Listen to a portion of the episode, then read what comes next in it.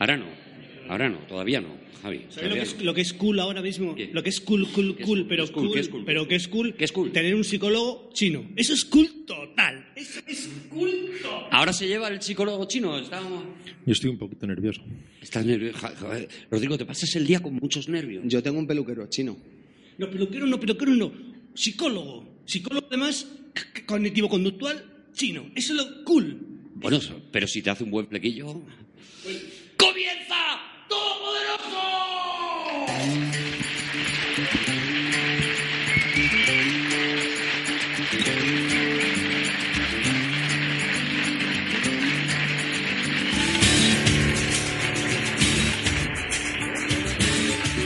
Bienvenidos al espacio Fundación Telefónica. Bienvenidos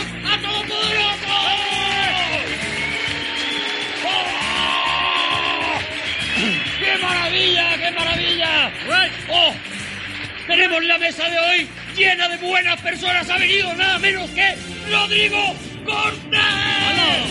¡Hala! ¡Hala! Ha venido una persona por la que yo mataría, Javier Cansado. ¡Hala! ¡Madre mía! ¡Hala! Y ha venido alguien a quien la palabra amigo le queda muy grande, Juan Gómez Jurado. ¡Hala! ¡Hala! Y ha venido Arturo González Campos. ¡Ole, ole, ole! ¡Ay! Te acabas de jalear a ti mismo, me encanta. Eh, eh, sí, me he dicho ole, ole, ole, ole. Que menos. Amigo. Que menos lo me he dicho ole, ole, ole. Que menos. Generoso. Que menos. Yo no sé cómo voy a hacer el programa Momento, hoy, momento, ¿vale? Para, para, para, para. Juan, te lo pido, por favor.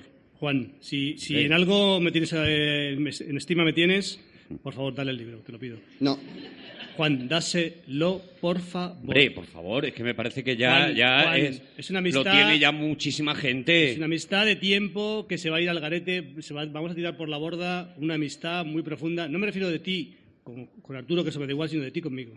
Porque yo tengo, yo tengo mucha ley, Arturo. Es una persona que me- Claro. para mí es una persona que me sacó. me ¿Ves? sacó. ¿Ves? ¿Ves lo que estás consiguiendo? Dame un por mí. ejemplar, Juan, dame Dale. un ejemplar, Juan. Eh, Juan, dáselo, por favor. ¡Juan! Juan, te, Juan, te pido por favor, Juan, tío. ¿Que tío, no? Juan, tiene muchos, tronco, tiene muchos. ¿Qué, qué- qué vas a vender? ¿10.000, 15.000? Dale uno, ¿qué más te da? ¿Que Venga, no? hombre. Dale uno, por favor. Es uno. que no. Dale uno. ¿Quieres- te, te esperas a que acabe yo el mío? y puto te- libro, dale el puto libro, Juan, de verdad, dale el puto libro de una vez, acaba con Dámelo esta ya, mierda. Joder, pero... Venga, dáselo. ¡Está! ¡Hombre! Pero dedicado, ¿eh? Me lo dedicas, ¿eh? Me lo dedicas aquí en directo, estamos viviendo. Ahora enseguida vamos con el Todopoderoso, vamos con el programa normal, habitual. Entender que voy a, en directo, aquí desde el espacio Fundación Telefónica, a recibir el libro, por fin, Reina Roja, de Juan Gómez Jurado. Entender que esto es una emoción muy grande. Entender que tengo. ¿Reina bueno, Roja? pues, la emoción. ¿Reina, Roja? Buah. ¿Qué? ¿Que querías que era otro? Yo pensaba que era cicatriz. Buah. También No, te hombre. digo, Arturo, que te lo podías haber comprado, ¿eh? Tam- No, porque yo lo quería que me lo diera él. O sea, a todos os lo ha dado. Claro, pero tú estás reclamando la amistad, pero no estás mostrando la amistad. No estoy demostrando- Si tú eres amigo de él y quieres hacer gala de tu amistad, lo que tienes que hacer es pagar por el libro. Si, si pasa por aquí lo voy a leer, ¿eh? Pero vamos a ver, hombre, Sí, que eso me dedicado, parece... dedicado para Arturo. Si pasa por aquí lo voy a leer yo. Vale, sí, pues sí, me lo- Venga, léelo- lee, lee tú la dedicatoria. Sí, lee pasa- tú la dedicatoria. que esto no, no- para mí no es Lo normal. tengo ya y la emoción es grande. Adelante, Javi. Eh, Reina Roja, por supuesto, y dice, para Arturo González Campos, con mucho cariño. Son 20 euros. Esto es un amigo. Esto es un amigo, amigo. No puedo creer. Sí, sí, lo pone, lo pone. No me lo puedo creer. Vale. Vale. Toma. No, te invito, te invito yo, me cago No, te hombre, invito, no, te no. invito, Arturo, te cago No, te invito toma. venga, 20 toma, euros. toma. ¡Tengo Reina Roja! ¡Lo tengo! ¡Oh! Ahora sí, ahora puedo empezar bien el programa. ¡Comienza Todopoderoso! ¡Ay! Ya está. Ya está, ya está, ya está, ya está. ya está. Qué vergüenza me hacéis pasar. ¿eh? Hemos venido a hablar de vampiros, como, eh, como, como- como ha quedado claro en el principio del programa. Hoy hablamos del mundo del universo de los vampiros. Yo no sé por qué no se ha emocionado tanto de repente este tema, por qué hemos elegido hablar de vampiros aquí en Todopoderosos hoy. Eh, Juan, por ejemplo. Juan, persona con la que me llevo eh, entrañablemente. Yo creo que hay que pensar en lo dentro que llevamos eh, una historia como la de los vampiros, un mito como el de los vampiros. Y, y yo quería, sabéis que en alguna ocasión en Todopoderosos hemos hablado, por ejemplo, de Joseph Campbell, del viaje del Hemos héroe, hablado ¿no? del viaje del héroe alguna En- vez. en ocasiones, sí. Alguna vez la has dado En lo ocasiones de Joseph Campbell, sí. veo muerto, sí. Bueno, pues antes de que Joseph Campbell escribiera esa obra fundacional, existe otra, otra previa, que está escrita por Fraser en el año 1890. Son solo 12 volúmenes de nada. Ah, Eh, aunque el que se utiliza comúnmente, el que es- más se lee, es un único volumen, se llama eh, La Rama Dorada. ¿Vale? Y en este. En este ¿Y los otros 11 son de mosqueo? el- toda la obra se llama así. Ah, toda la obra se llama La Rama Dorada. La Rama Dorada, igual. Volumen 1, volumen 2, volumen... Eso es. Vale. Y él luego lo condensó, lo condensó toda su, su investigación, lo condensó en esa, en esa obra. ¿Qué es lo que cuenta? Pues lo que cuenta Fraser es que de alguna forma todas las religiones y todos los mitos compartidos tienen en común, igual que Joseph Campbell nos dirá que tienen un origen común, que hay una única historia, tienen asociaciones comunes que se repiten. Es decir, esto sería como una especie de protoviaje del héroe. Y lo que, lo que hace Fraser es explicar que de alguna forma los pensamientos primitivos relacionan la forma de los objetos, por ejemplo, con sus propiedades. Él habla de una especie de magia, de una especie de magia empática. o La pregunta era por qué venimos a hablar de vampiros, ¿te acuerdas, verdad, Juan? Sí, vale, sí. vale, De- vale. No, de- no, no, simplemente voy, quiero... voy a un sitio, ¿eh? Hazme caso. No, si vas a un sitio, lo que no Ya. sé es cómo de lejos.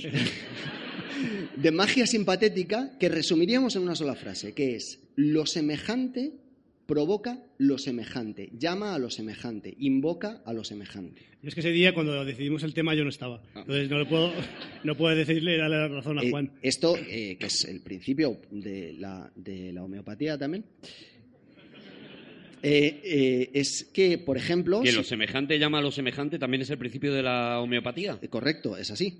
Eh, por, por ejemplo, si tú te comes un kiwi, te Sí. sal- ¿se dice kiwi? Sí, sí, se dice, sí, sí, se dice kiwi. Kisby, yo digo ¿Puedes, Kisby. puedes, puedes decirlo otra vez? Kisby. Kiwi. ¿Puedes decirlo con toda la certeza de que es así como se dice? ¿Kiwi? si tú te comes un kiwi, te saldría pelo. Pero es que no se dice kiwi. Kisby, Kisby. Un Kisby. O sea, has empezado con una cosa de, de 12 volúmenes y no te has aprendido Si lo de kiwi. Si tú te comes un kiwi, eh, o un kiwi, que es como se dice, eh, te saldría pelo. ¿Estaría rica la pizza de kiwi? Si tú te comes, por ejemplo, una berenjena, pues imaginaos, ¿no? Es- Berenjena. Eh, digamos. Si tú te comes una berenjena, ya os hacéis una idea. Eh, es, es un poco el principio de lo que se come se cría, todo viene de, de Fraser, de la rama dorada, de esa capacidad que tenemos los humanos de asociar formas con resultados que no es real, obviamente, ¿no? Si tú te comes un kiwi, eh, no, no te sale pelo. y- Yo no quiero que pase otra cosa en estas dos horas que Juan esté diciendo kiwi todo el rato. Ya no me interesan los vampiros. Pero Bien. vamos a ver, si tú te comes un kiwi, eh, Oye, cuando, cuando estás... no echas pelo porque lo pelas. claro. Vale, pero escúchame. Ni te o pones, sea, ni te pones verde. pero, el-. pero eso lo Y sabemos. te salen pepitas. Pero, pero estamos hablando de pensamientos primitivos, que creen... Y tan que- primitivo. Ah, magia. 12 volúmenes para esa mierda, perdóname que te lo diga. No, no, pero aquí hay un desarrollo, hay un desarrollo. Y entonces, eh, efectivamente, como hay una serie de mitos que están intrincados dentro del cerebro, dentro del cableado de nuestro propio cerebro, eso lo explicamos también cuando hablamos del viaje del héroe, concretamente Ah. lo expliqué yo, eh, eh, Lo recuerdo. de esa forma, eh, nuestro cerebro adopta determinadas formas ante desafíos. Y uno de esos desafíos interesantísimos es la muerte. Si tú eres capaz de pensar que cuando, o crees que cuando mueres, tu alma Echa pelo. va a transitar hacia otro lugar, eh, puedes hasta cierto punto estar tranquilo. Pero ¿y si tu ser querido no ha sido capaz de viajar hacia el otro sitio hacia el, hacia el que tiene que ir y vuelve de entre los muertos para atormentarte? De todas maneras, el mito vampírico no, no tiene relación estrictamente, aunque también la tiene, con el retorno de la muerte, que es, que es una mm, rama más bien moderna dentro de la mitificación. En realidad no se habla de los vampiros como retornados, como, como revenidos, hasta, hasta el siglo XVIII. En el fondo tiene más que ¿Qué ver con- te ha quedado esto? en el fondo tiene más que ver con, con su relación con la sangre, aunque sin duda también con el mito, evidentemente, del no muerto y de, y de quién regresa.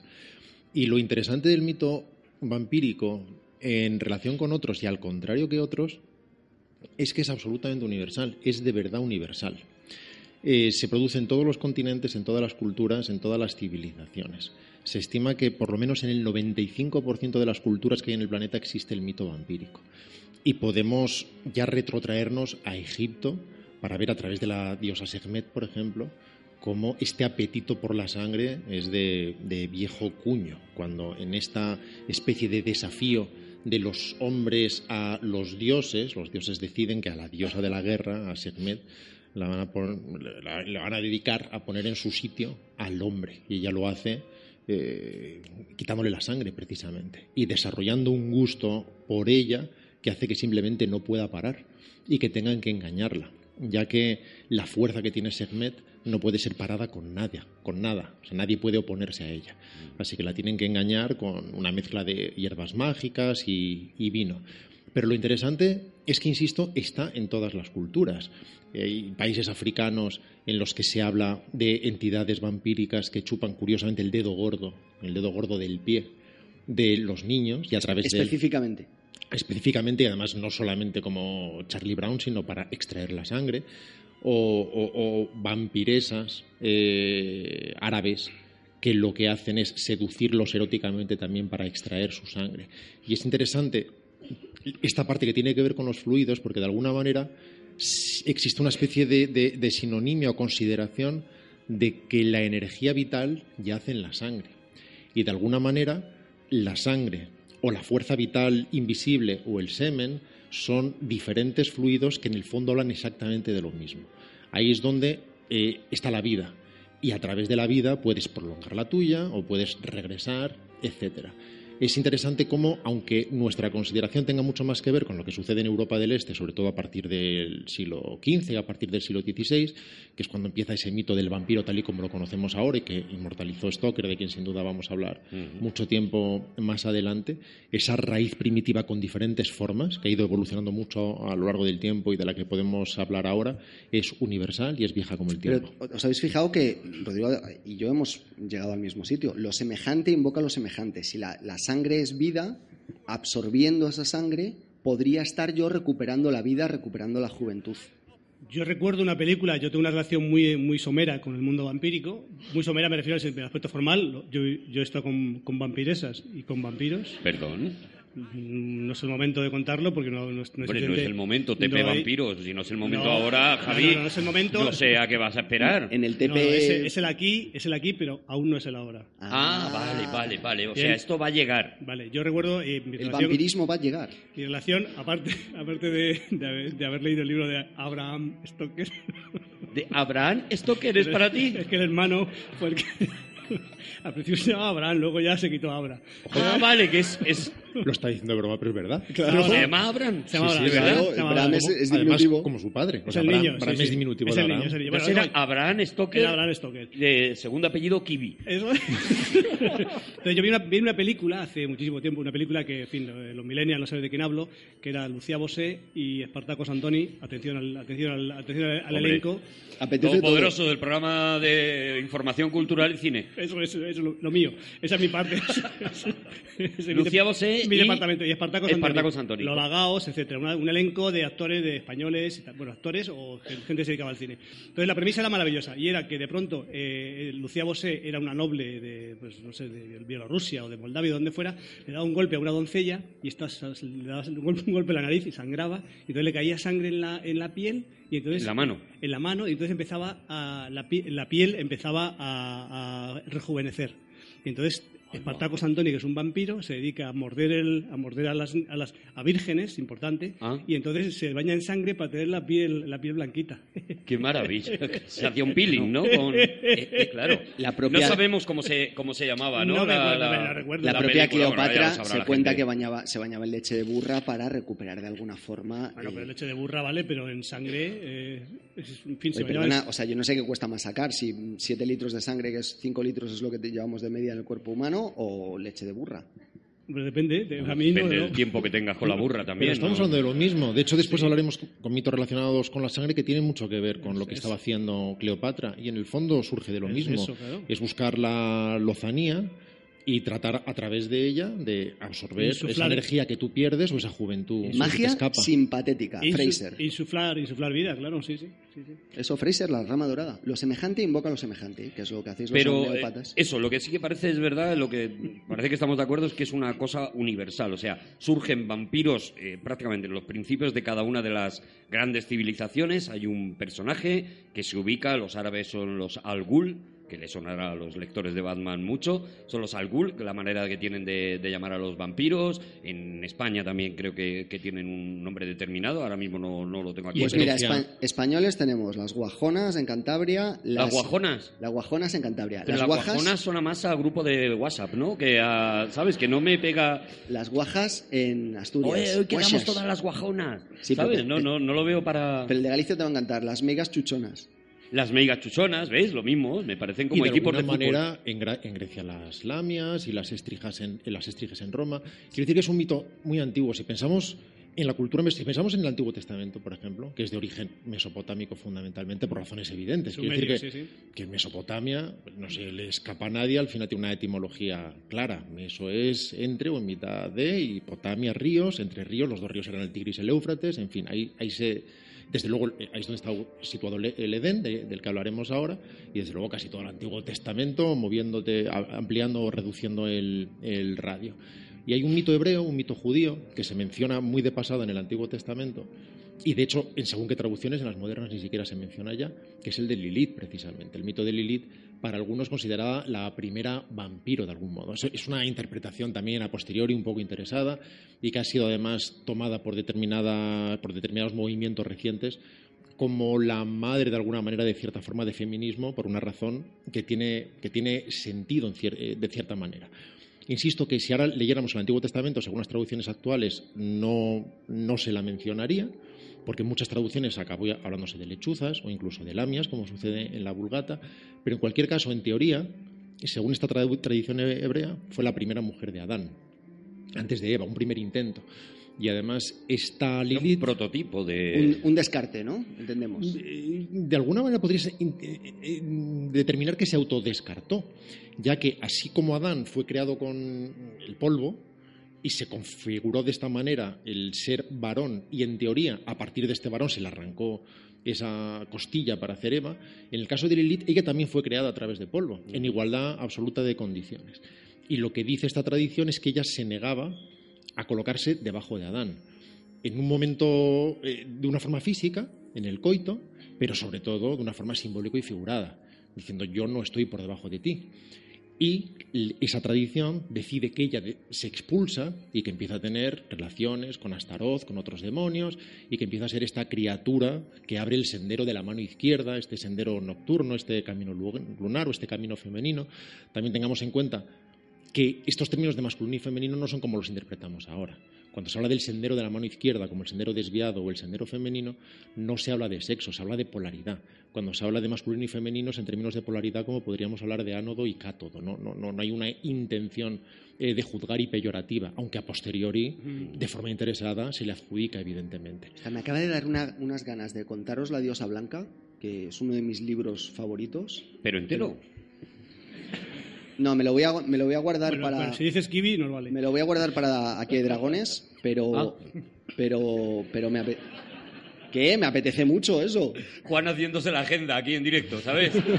No, que- es que me, ape- me Qué acaba de- maravilla. en lo del camino lunar que acaba de contar Rodrigo es absolutamente apasionante, pero sí que nos vamos a, a tomar por saco. Pero lo de Lilith, ¿cómo ahí. enraiza? Eso, Porque no, eso, no- eso, no eso, tengo muy claro cómo Pensaba. enraiza con el vampirismo. Porque ella empieza a devorar la sangre de determinados animales, inicialmente de seres humanos y de niños. Según esa tradición, insisto, interesada. Mucha gente precisamente reivindica esa figura de otra manera y se considera que se ha ensuciado su imagen de, este modo.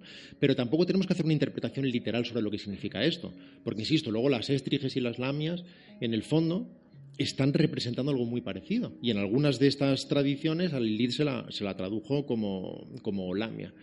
Y hay algo también muy interesante en todo este origen vampírico durante siglos y siglos y siglos, precisamente hasta el barroco, que es que, salvo en el caso de Lilith, cuya interpretación como vampiresa en el fondo es bastante forzada y a posteriori, que no tenían una configuración humana en absoluto. Eso es muy reciente. Y, desde luego la, configuración atractiva ya es recientísima. Vamos a ver cómo se ha ido o degradando o mejorando, cada uno lo decidirá, este mito. Y el brilli brilli ya es del final de todo.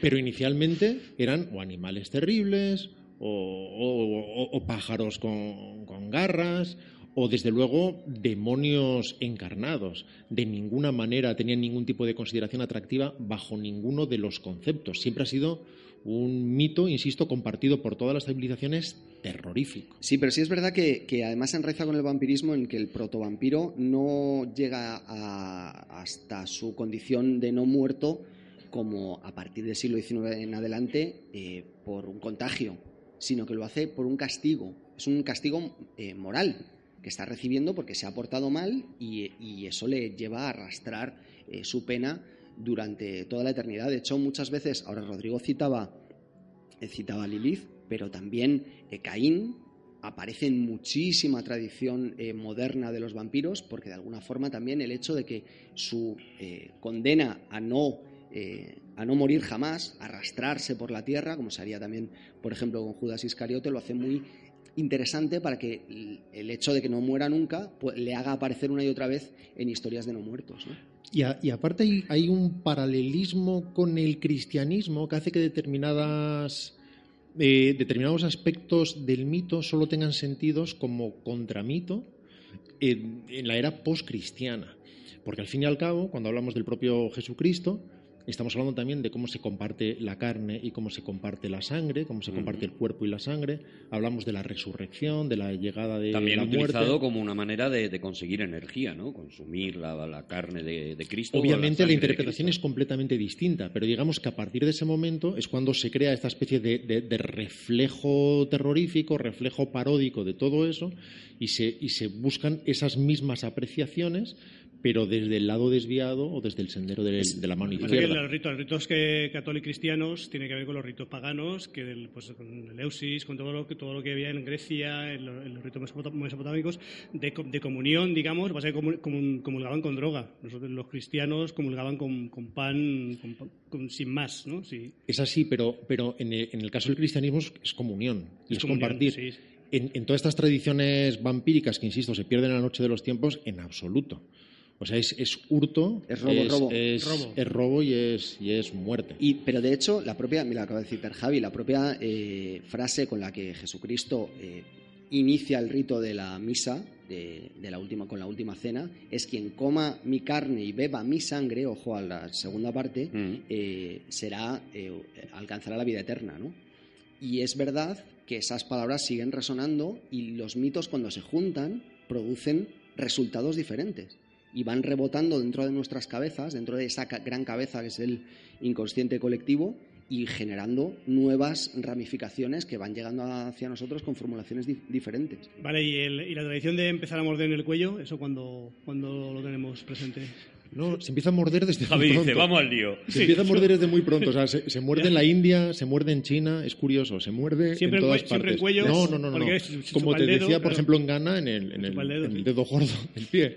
No, no, no, hay, sitios muy específicos. Me vuelve loco lo de, lo de poseer a alguien chupándole el dedo Pero es que lo del dedo gordo está basado en la realidad. Es que los, los murciélagos vampiros lo que muerden es efectivamente los dedos gordos de los seres humanos, entre otras cosas porque es lo que asoma debajo de la manta. El señor que está en gana, el pastor que está ahí asomando una pierna, ¿dónde le va a morder el murciélago? Le va a morder en el dedo gordo. Hombre, si me ocurre un sitio más agradable, no sé, búscate, o sea, quiero decir, el cuello, el cuello me parece un sitio atractivo. No, porque el cuello la nariz podría hacer un poder, la mejilla, el dedo gordo del pie, yo he visto dedos gordos del pie este verano. Es evolución. Que no, que, me muero. Es evolución. Si tú, si tú eres un murciélago y aprendes que el dedo gordo del pie está lejos de la mano, que es lo que te puede agarrar y abrirte y partirte el cuello, lo que vas a morder es lo que está más lejos y, lo que, es más accesible. No, y además tiene sentido. ¿eh? ahora volvemos a esa parte zoológica, pero antes quería comentar precisamente a colación de eso que probablemente ese es uno de los elementos que hace tan pervivente el mito, que es que tiene muy numerosas ramificaciones posibles. O sea, hay una que es mitológica, otra que es literaria, otra que es zoológica, de la que podemos hablar ahora, mm. ahora, otra que es psicológica, otra que está relacionada con las enfermedades, otra que es simbólica, otra que es energética. Es decir, hay mil maneras de considerar que existe algún tipo de vampirismo al que nos podamos acoger. Y eso es lo que hace que a lo largo de los siglos, con una interpretación más o menos literal, haya ido teniendo vigencia, porque todos nos hemos encontrado en circunstancias que resuenan con todo esto. Lo que decía Juan del Dedo Gordo en el fondo no es ninguna estupidez, ya que incluso estos pequeños animales, estos vampiros reales, los vampiros, los, los pequeños murciélagos, Murciélagos. que no son los enormes murciélagos asiáticos que nos dan miedo, son muy pequeños y muchas veces atacan, entre comillas, porque lo suyo no es atacar. Yo he ahora hablamos- cazado, ¿eh? Yo he cazado murciélagos, ya lo sino que lo hacen entre, entre 50, entre 100. Y lo que hacen es, con la lengua precisamente, tanto mm, anestesiar para que no sientas esa mordedura, como además eh, segregar una sustancia que impide la cauterización. Y eso hace que si tienes a 50 murciélagos en el pie y además no te das cuenta de que los tienes, puedes llegar a, a morir desangrado. Aunque lo normal es que lo hiciera un animal de la selva, que es a los que atacan generalmente, incluso a aves y no a seres humanos, a los que por lo general dejan en paz por razones Pues obvias. los murciélagos se cazaban, eh, yo, yo he cazado murciélago, ya lo digo, con la intención aviesa de, de hacerles, de de fumar. Es algo... Pero Eso eh, se hacía, eso se hacía. Sí, le sí. dabas un ducado al, al Era un, bis- murciélago. un dabas que fumara un bisonte. Sí, eh, esto es decir, me da un, es un poco lamentable, me tenía nueve años, es decir, que ha prescrito. Eh, no, quiero, decir, quiero decir que lo que hacía es el... el- Amigos del Pacma, eh, tranquilos, ¿vale? Sí, aparte que yo quiero mucho a los animales, yo tengo, Claro. tengo perros. Bueno, eh, Tengo perros que fuman. tengo perros y, y ni siquiera les quito la garrapata, porque también quiero la garrapata. Bueno, eh, quiero, quiero los animales. Yo, por ejemplo, yo me enfermo y me dice, ¿es bacteriano? Digo, "Tú déjalas, la bacteria Déjalo. déjalas. Al virus no le tengo cariño, para la bacteria que es mayor ya me... Bueno, a lo que voy. Eh, en mi barrio aparecían Mientras dos- no las torees, la bacteria eso está es. como está. Mientras que no den un premio nacional. Bueno, entonces el, tirabas, cuando había un montón de murciélagos a caída de la tarde, a caída llegaba la noche, entonces tirabas una, una boina de tu abuelo, porque mi abuelo, los abuelos de aquella época tenían boinas. Tenían boina. entonces, tiras- tirabas la boina y os prometo que tira- te había que tirarla 100 veces, Mm. pero de vez en cuando caía el murciélago. Veía, se abombaba un poquito y y caía el murciélago. Y lo cogía y luego la verdad es que se iba volando, daba mucho, daba mucho miedo, pero atrapabas, atrapabas murciélagos. ¿Le Y- llegaste a hacer fumar a algún murciélago? no, no, jamás. No, no llegué, no- no llegué, pero nuestra intención era, vamos, un, Claro. digo, la marca ya no existe, bisonte, bisonte sin, sin filtro, que no tenía el filtro, me parece, ir a darle un poquito de... O sea, de- encima. de encima darle- de eso. No pensabais nada en su salud, ¿eh?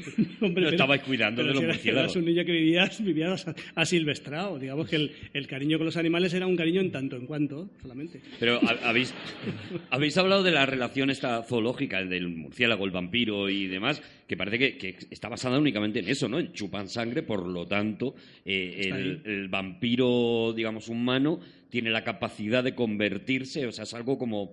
Entramos en la magia ya, ¿no? Entramos en algo menos eh, Es que las, las ramificaciones, insisto, son miles y en, y en cada civilización han tenido consideraciones eh, ligeramente distintas.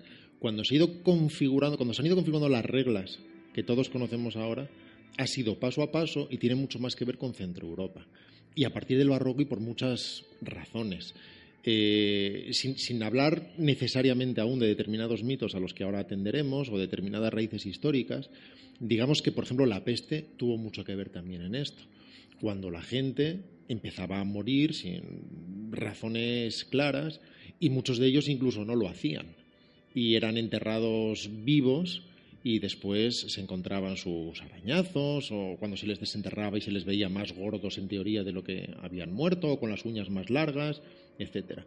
Y toda esta psicosis alimentada por determinadas tradiciones en la zona de los Cárpatos y de los Balcanes fue creando su propia mitología que tiene explicaciones físicas, por un lado, y por otro lado, otras que se hunden en tradiciones muy profundas que no podremos nunca rastrear del todo.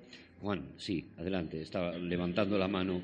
Aprovecho para, ahora que Rodrigo menciona que efectivamente existe el mito de que las uñas de los muertos crecen una vez que han muerto, Mm. no, no pasa. El problema es que eh, nuestro cuerpo va Que perdiendo... no sigan creciendo las uñas cuando te mueres, pero si esto es de toda la vida. Ya, pues no.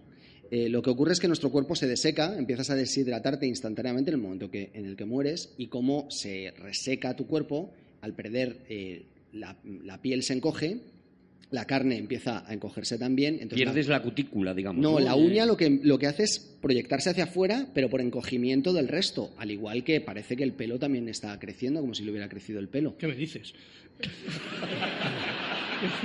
Estás abriendo una puerta, Juan. De hecho, lo que se hacía, lo que se hacía con, la con la sospecha de que alguien pudiera ser un vampiro, porque de vez en cuando se desenterraba, lo cual es una práctica que a mí me parece un poquito peculiar, era enterrarlo boca abajo. Para, en el caso de, tú, si por lo que sea no te hemos enterrado bien, es cuando quieras intentar salir, vas a acabar. Te vas hundiendo más. Claro, vas a acabar en dirección claro, que es, que es confiar muy poco en su sentido de la gravedad. Quiere decir que, eso está, a ver, está bien bajo, el agua. Rodrigo de Ataúdes sabe un rato, eh, tú, claro, lo primero que haces es saber dónde está el arriba, ¿no? Bueno, no, no te vas a saber, que tú lo sabes porque pesa más la parte de abajo. Claro, porque. Sí, por otro lado es verdad. Es decir, tú estás a oscuras en la cama y sabes si está boca abajo o boca arriba. No, pero... Y si no, tienes un problema. Rodrigo ha introducido una cosa que. Perdón. No, no, no, es que es un temazo. Que de, de todas maneras, había, había más, más, síntomas. Para empezar, esto no era en general, no era desenterremos a la gente a ver qué sucede. Había gente de la que se sospechaba más, como ha sucedido siempre. Es verdad. Del loco del pueblo o de los suicidas. Por ejemplo, los suicidas eran perfectos candidatos. O sea, habías nacido en Sábado Santo, ojo, porque habías nacido justo en el momento en el que Dios estaba muerto. Atención, claro, Ah, habías aprovechado, claro. Ahí había un día de asuntos propios que tú podías. Cristo de alguna manera... muere viernes a las 3 de la tarde. Había un vacío legal. Hora, hora, hora, hora, no, hora nona, que son las 3 de la tarde. Resucita domingo. Entonces, Sábado Santo está muerto. Entonces, una nación Sábado Santo podía ser sospechoso de vampirismo. Y sobre todo porque hay determinadas reacciones posibles con la putrefacción del cuerpo que no se producen siempre, porque si se produjeran siempre serían habituales y por lo tanto no llamarían la atención. Por ejemplo, el sangrado de la boca. El sangrado de la boca. Cuando, cuando alguien sangra por los orificios, no está sangrando, en realidad son determinados eh, líquidos producto de esa putrefacción. Pero eso no es habitual. Por lo tanto, cuando sale, tiene una explicación clara pero se significa del resto. Algo está sucediendo con este cadáver que no sucede con otros. Si además ha sido hinchado también por esa putrefacción, algo que no es común, pero tampoco es raro, eh, determinarás que se ha alimentado, que murió más delgado de lo que está un mes después. Mm. Y por lo tanto se está alimentando, aún tiene su sangre fresca y está volviendo al, lecho a descansar. De todas formas, como plan de sábado por la tarde, vamos a ver el Paco qué tal está, a ver si se ha hecho vampiro, y ir al cementerio y desenterrarlo. Pero fijaos que de momento todo es bastante, todo es bastante asqueroso. Porque de hecho, inicialmente ni siquiera se considera que sea una criatura en sí, sino que de alguna manera el que muere vacía el cuerpo y, el demonio lo ocupa. O sea, el, demonio no me refiero al diablo con mayúsculas, sino un demonio. Al final era una, se, determinaba una forma casi sinonímica estos dos conceptos. Los, vampiros eran una forma de diablo, una forma de, criatura eh, maligna, pero siempre, siempre es chunga inicialmente. Es solo a partir del romanticismo que empieza a recibir un determinado hálito más atractivo, más sexual y que tiene mucho que ver con la literatura romántica, para mm. empezar, con Byron, con, con Baudelaire y, en fin, eh, tantos otros autores de la época antes de, venir en el que en el que mencionaremos dentro de muy poco. y fijaos una, cosa solo antes de que lleguemos ahí. No, no, no. Y es, es que lo único, lo único universal que hay, como ha dicho Rodrigo antes, es el miedo al vampiro el miedo al vampiro. Es decir, en todas las culturas, lo ha citado antes, 95% de las culturas aparece este mito y su miedo a él. Con una excepción, los francos, los que como proto-franceses son gentuza, eh, en, el, en el siglo... Pocos vampiros tenían allí. En el siglo V no, tenían reconocido el vampirismo también, es ah. decir, como una cosa que ocurría... Era legal. No, el, vampirismo era legal. Lo legalizaron en el siglo V con la ley sálica, porque dijeron si una mujer fuere o fuera o fuese sospechosa de vampirismo, debiere pagar eh, una multa determinada. O sea, lo normal. menos? Claro, lo normal era quemarla en la hoguera, cortarle la cabeza. No, no, multas. ¿Ves? Y me estás diciendo, me parece súper civilizado, hombre. Van por, delante. Mire usted, que yo soy vampiresa, tenga usted tanto tal, pues bueno, pues tu, tu, cuota de, de, vampiresa, pues ya. De todas maneras, se acababa mucho más con hombres, ¿eh? Era, era mucho más habitual que se atribuyera eh, este, este, este insulto, esta acusación a hombres que a mujeres, mm. mucho, mucho más eh, habitual. De hecho, hay eh, determinados escritos funcionariales que, recogen precisamente cómo sucedió algo así, pero hasta muy recientemente no se han encontrado rastros en tumbas de gente a la que se le ha aplicado de forma fehaciente el rito vampírico. Es curioso. Y en, una ciudad llamada eh, que está en Chequia, evidentemente, muy cerca de Austria, a orillas del Moldava. Todos conocemos Chesky Kumbro. O sea, él ha dicho, está en Chequia, evidentemente, Chesquicumbro, y se lo habéis dejado pasar. O sea, ¿veis cómo hay gente que le sale gratis? no, vamos a ver, vamos a ver. Perdona, pero... Es que no está claro. Mira mi Instagram, es- anda que no tengo fotos yo en No, Chesky porque he dicho Chesky. Entonces digo, pues Es- Chesky Krumlov está en Chequia. Chequia, seguro. Sí, en Chequia. Seguro. Sí, en la Bohemia. Sí, seguro, sí. no será Eslovaquia. No, no, no. Es en Chequia. No, pidió por, pidió por Chequia, por el lado chaco. ¿No está cerca de Eslovaquia? Bueno, necesariamente. No hace frontera con. No, eh, No hay, frontera, no hay gente que va a hacer por la tarde va a hacer la compra en Eslovaquia. frontera hace más con Austria. Vale. En cualquier caso, en este lugar. Chesky Kumbro. En este lugar, hace no demasiados años, precisamente se encontró un yacimiento, además en, en- en pleno centro de la ciudad, como, e- como era habitual por otro lado, con un montón de muertos, eh, colocados este-oeste, que es como se suele enterrar a la gente eh, de toda la vida. Pero tres de estos cadáveres estaban en dirección norte-sur. Esto no es leyenda, quiero decir que esto es, es algo real y que atiende a los antropólogos y a los estudios. Mm. Historia de Praga. Kumbro. Y tres de estos cadáveres ¿Cuál es el gentilicio de los chesquicunguros? Supongo que. Chesky Kumblenses. ¿Checos? No lo sé. No tengo ni idea. Los Cheskis. Los triskis. El caso es que estos estaban enterrados de norte a sur, tenían claveteados, por ejemplo, las articulaciones o las caderas para que no pudieran moverse, se les había, como, como eh, recogen muchos de los escritos, pero no se habían encontrado pruebas, colocado enormes losas pesadísimas encima de sus esqueletos para que no pudieran moverse. Uno de ellos estaba directamente decapitado y su cabeza colocada entre las piernas. En fin, obviamente habían sido considerados vampiros y se les habían aplicado las, La eh, casuística esta. la casuística Claro. efectivamente Sí. necesaria para asegurarse Pero- de que no salieran Vale, jamás porque de allí. yo he leído, yo he leído maneras que tenían precisamente de eso, ¿no? De cuando enterraban a alguien evitar que el demonio ese que tú dices vacía el cuerpo y lo posee eh, se pudiera acercar, ¿no? He leído algunas, eh, algunas de esas que luego muchos conoceremos, como por ejemplo eh, la idea de meter un ajo en la boca del, del fallecido e incluso en todos los, orificios del, del fallecido. Y no sé muy bien a qué viene esto del ajo. No sé de dónde viene Es esta para, que no, historia de para que... que no escape la maldad. O sea, tú lo Claro, pones... normal, claro. Ah, No, vale. y no es un ajo, es un diente de ajo en cada orificio. pero porque pon hay- cinta americana, no pongas Sí, un ajo, ¿no? Pero a ver, No, pero es por la olfativa. Pon corcho. Claro, pero tú piensa una cosa, eh, siete orificios en los hombres, ocho en las mujeres. El diente de ajo lo admiten muy bien casi todos menos uno. Entonces ahí hay que hacer operación. Pero, pero esto pasaba. Es decir, este, este tratamiento, sí, Arturo, en- a ese me refiero. No quiero preguntar, si ¿no has visto que yo estaba dudando en silencio? El, Lo que el- estamos todos es uno, dos, tres. el- el tema es... Y sobre todo que yo he, yo he encontrado dientes de ajo muy grandes, ¿eh? Sí, pero... pero es, decir igual, que entonces, esto se hacía. se hace cierto, para tapar. No se sabe, no se sabe, no Vale. se sabe. La- la- no se sabe.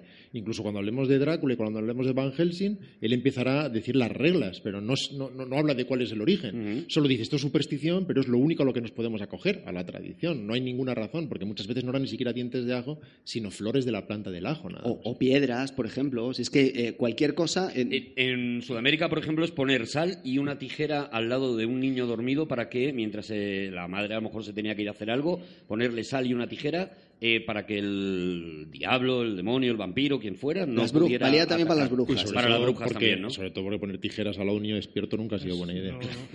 Oye, estoy pensando, ¿y no valdría también, ¿no os ha pasado alguna vez que cuando pelas con el cuchillo un ajo y lo sigues utilizando ese cuchillo, todo lo que cortas después, la zanahoria y demás, está impregnada de Impregnada ajo? en ajo. ¿No sería muy cuco coger, por ejemplo, una patata pequeñita y cortarla previa previamente ese cuchillo con un ajo, una navaja, o sea, un ajo que ya impregnes de ajo, y coger una patata y hacer trocitos pequeñitos para donde estamos pensando? ¿Sabes te digo?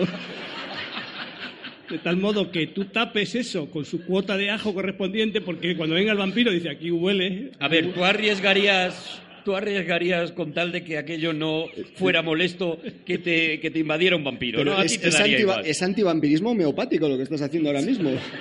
O sea, estás intentando Ese- impre- ese impregnar la patata, que ese- es más cara que el ajo, por Ese cuchillo tiene recuerdo de la- del ajo. Claro, hay un...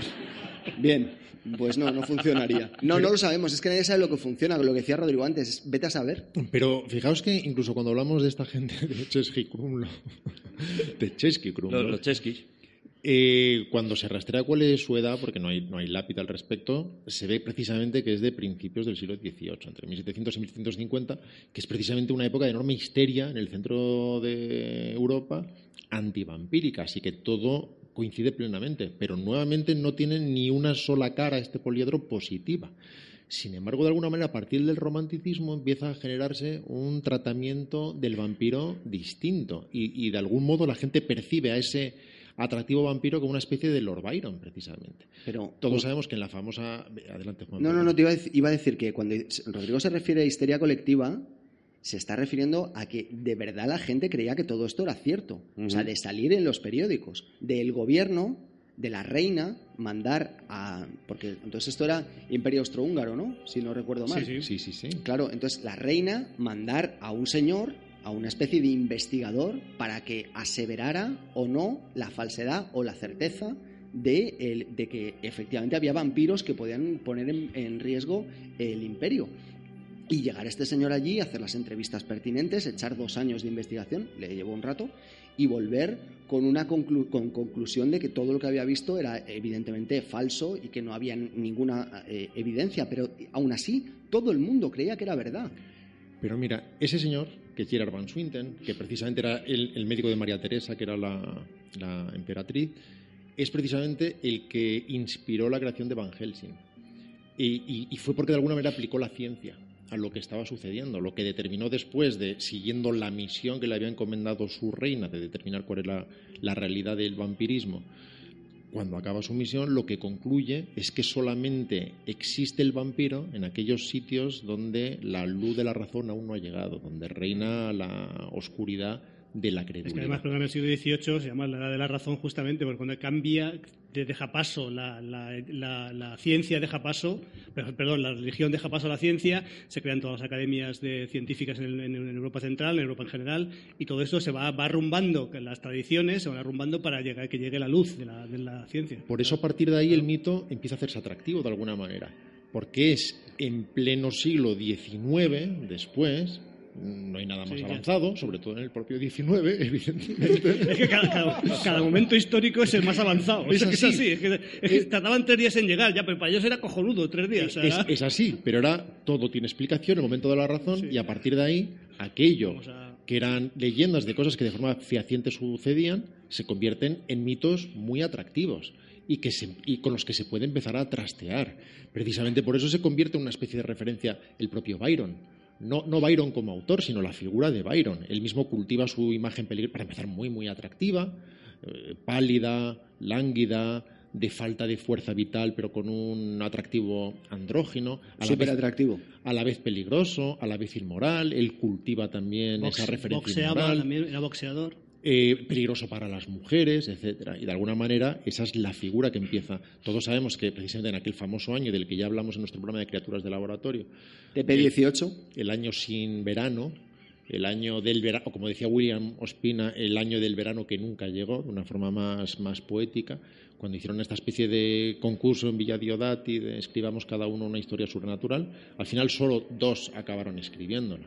Una fue Shelley, evidentemente, con el mito de Frank, Frankenstein. con la historia de Frankenstein, del moderno Prometeo, que tiene ciertas similitudes y que como mínimo configura junto con Drácula, del que habl- hablaremos, las dos grandes novelas de terror, aunque casi un siglo las separan, y Polidori, el, el médico de, de Byron, que hace la historia del vampiro precisamente, y que tiene mucho que ver con el propio Byron, aunque literariamente tiene mucho menos interés y que empieza a nutrir además a toda esta literatura de la que hemos hablado.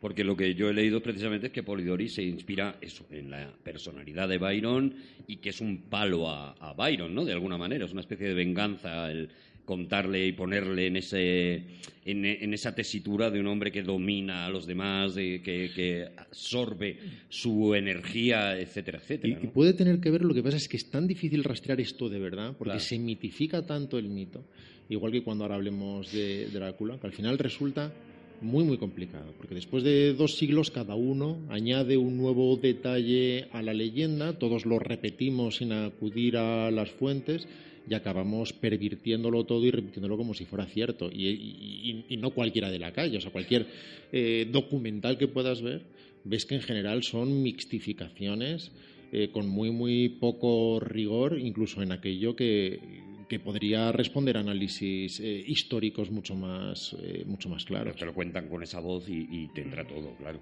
Eh, ¿Tú has leído Vampiro de Polidori, Es Juan? un, es un tostón insufrible. Pero es mm, un tostón insufrible leída hoy. Obviamente eh, no deja de ser una condensación, un, eh, a- una especie de avance, una especie de teaser de lo que ocurrirá un siglo después cuando llegue Bram Stoker y reciba todo ese zeitgeist y acabe transformándolo en, en Drácula. Se dice zeitgeist, Creo que es Zeitgeist. el signo de los tiempos. Zeitgeist es el el- gentilicio de Chiquecoque. Chesky Crumbo, no. Sí, es el, el espíritu de la época. El espíritu de la época. Ah, el el espíritu lo que de la está época. flotando, que tú de alguna forma recoges. Es, ese, Sí, el eso, Zeitgeist. El inconsciente Zeitgeist. Zeitgeist. Que eso es lo que acaba eh, haciendo que, eh, que de repente dos personas escriban el- un libro muy parecido o, o dos películas salgan prácticamente al mismo tiempo, porque de repente es que tenía que pasar eso. Por el Zeitgeist. O Está sea, ahí, está el magma, está ahí. Armagedón y Deep Impact, Zeitgeist. Fue eso, ¿no? Fue Eso es. Lo de Cabronazi es Zeitgeist también, ¿no? No O sea, es todo- lo, Ah, vale, no, no, no. no, no, es por lo si mismo. acaso. Explícalo tú, que no se han Y luego, y luego hay una parte que tiene, tiene razón Juan. Quiero decir, eso tiene muchas explicaciones desde algunas tradiciones filosóficas. Va confluyendo, todo va confluyendo, va confluyendo y de pronto emerge en una manera, de una manera un magma, un magma que impregna a todos los creadores y Bueno, ya está. hay interpretaciones místicas y otras que son muy lógicas. Hay, hay quien habla del archivo acásico del planeta en el que se supone que se registra toda la información en algún lugar de la atmósfera y según quienes es como los creadores tienen el brazo más largo y chupan de ahí. Pero en cualquier caso, el, el hecho de que todo el mundo sea hijo de su época y se nutra de los estímulos que vive que y que forma parte de una determinada evolución filosófica y literaria, ideológica, tiene sentido. Y si todo el mundo absorbe similares eh, estímulos, no es tan complicado que en dos lugares del planeta, más o Ocurra. menos lejanos, dos lleguen a conclusiones similares. O sea, si os lo dice Rodrigo, os lo creéis. Pero Es que él no dice Zeitgeist, me lo ha explicado. Pero es que si Claro. sabes lo que es Zeitgeist, no necesitas que te dé esta Pero explicación de a tres ver, déjame, minutos. déjame que, que, que, que, mm, Javi, eh, adelante. De mi testimonio, la ley de Boyle-Mariotte, ahí la tienes, ahí lo tienes. La ley de Boyle-Mariotte son dos, no ¿Qué es es eso? uno. ¿Qué es eso, Javi? Explícalo.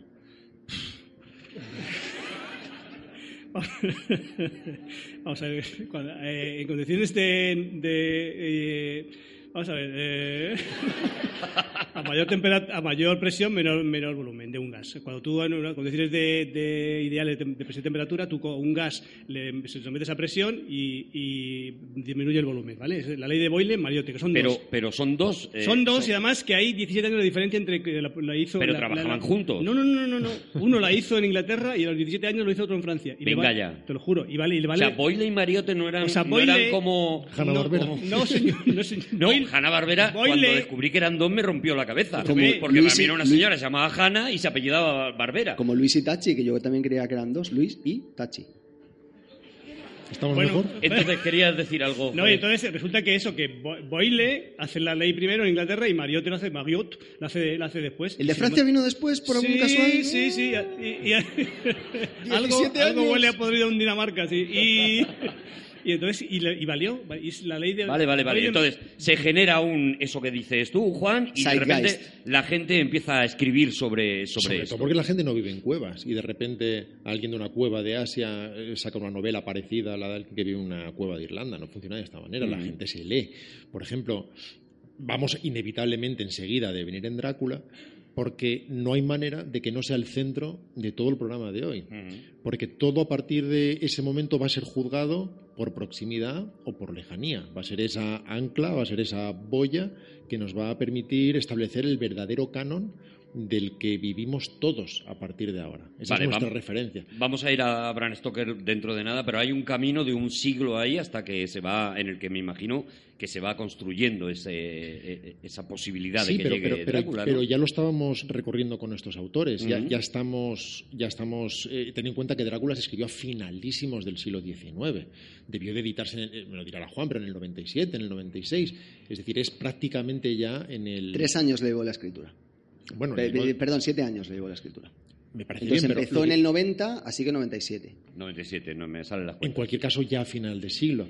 Pero unos, unos años antes, contemporáneo, aunque de mayor edad, un escritor afamadísimo en Irlanda, aunque no, no, no- no tan conocido fuera de sus fronteras, que es Sheridan Le Fanu, Claro.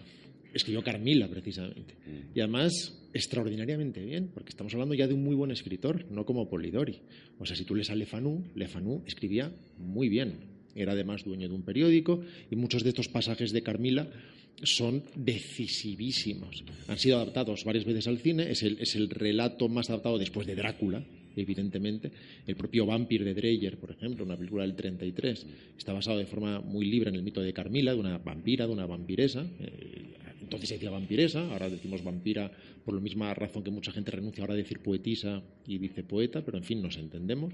Un vampiro de sexo eh, femenino y tiene algunos pasajes maravillosos que Bram Stoker, que escribía en su periódico, eh, apreció mucho.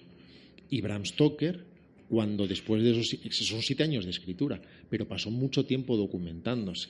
Eh, no vamos a presentar Drácula seguramente de forma formal, porque no sé si, si, tiene mucho sentido, pero vamos a rastrear muchos de los orígenes del mito y vamos a explicar cómo no basta con rastrearlos, sino como una mente única, un verdadero escritor, los tiene que conformar en forma de verdadera novela, que es lo que hizo Stoker. Drácula, ante todo, es una grandísima novela.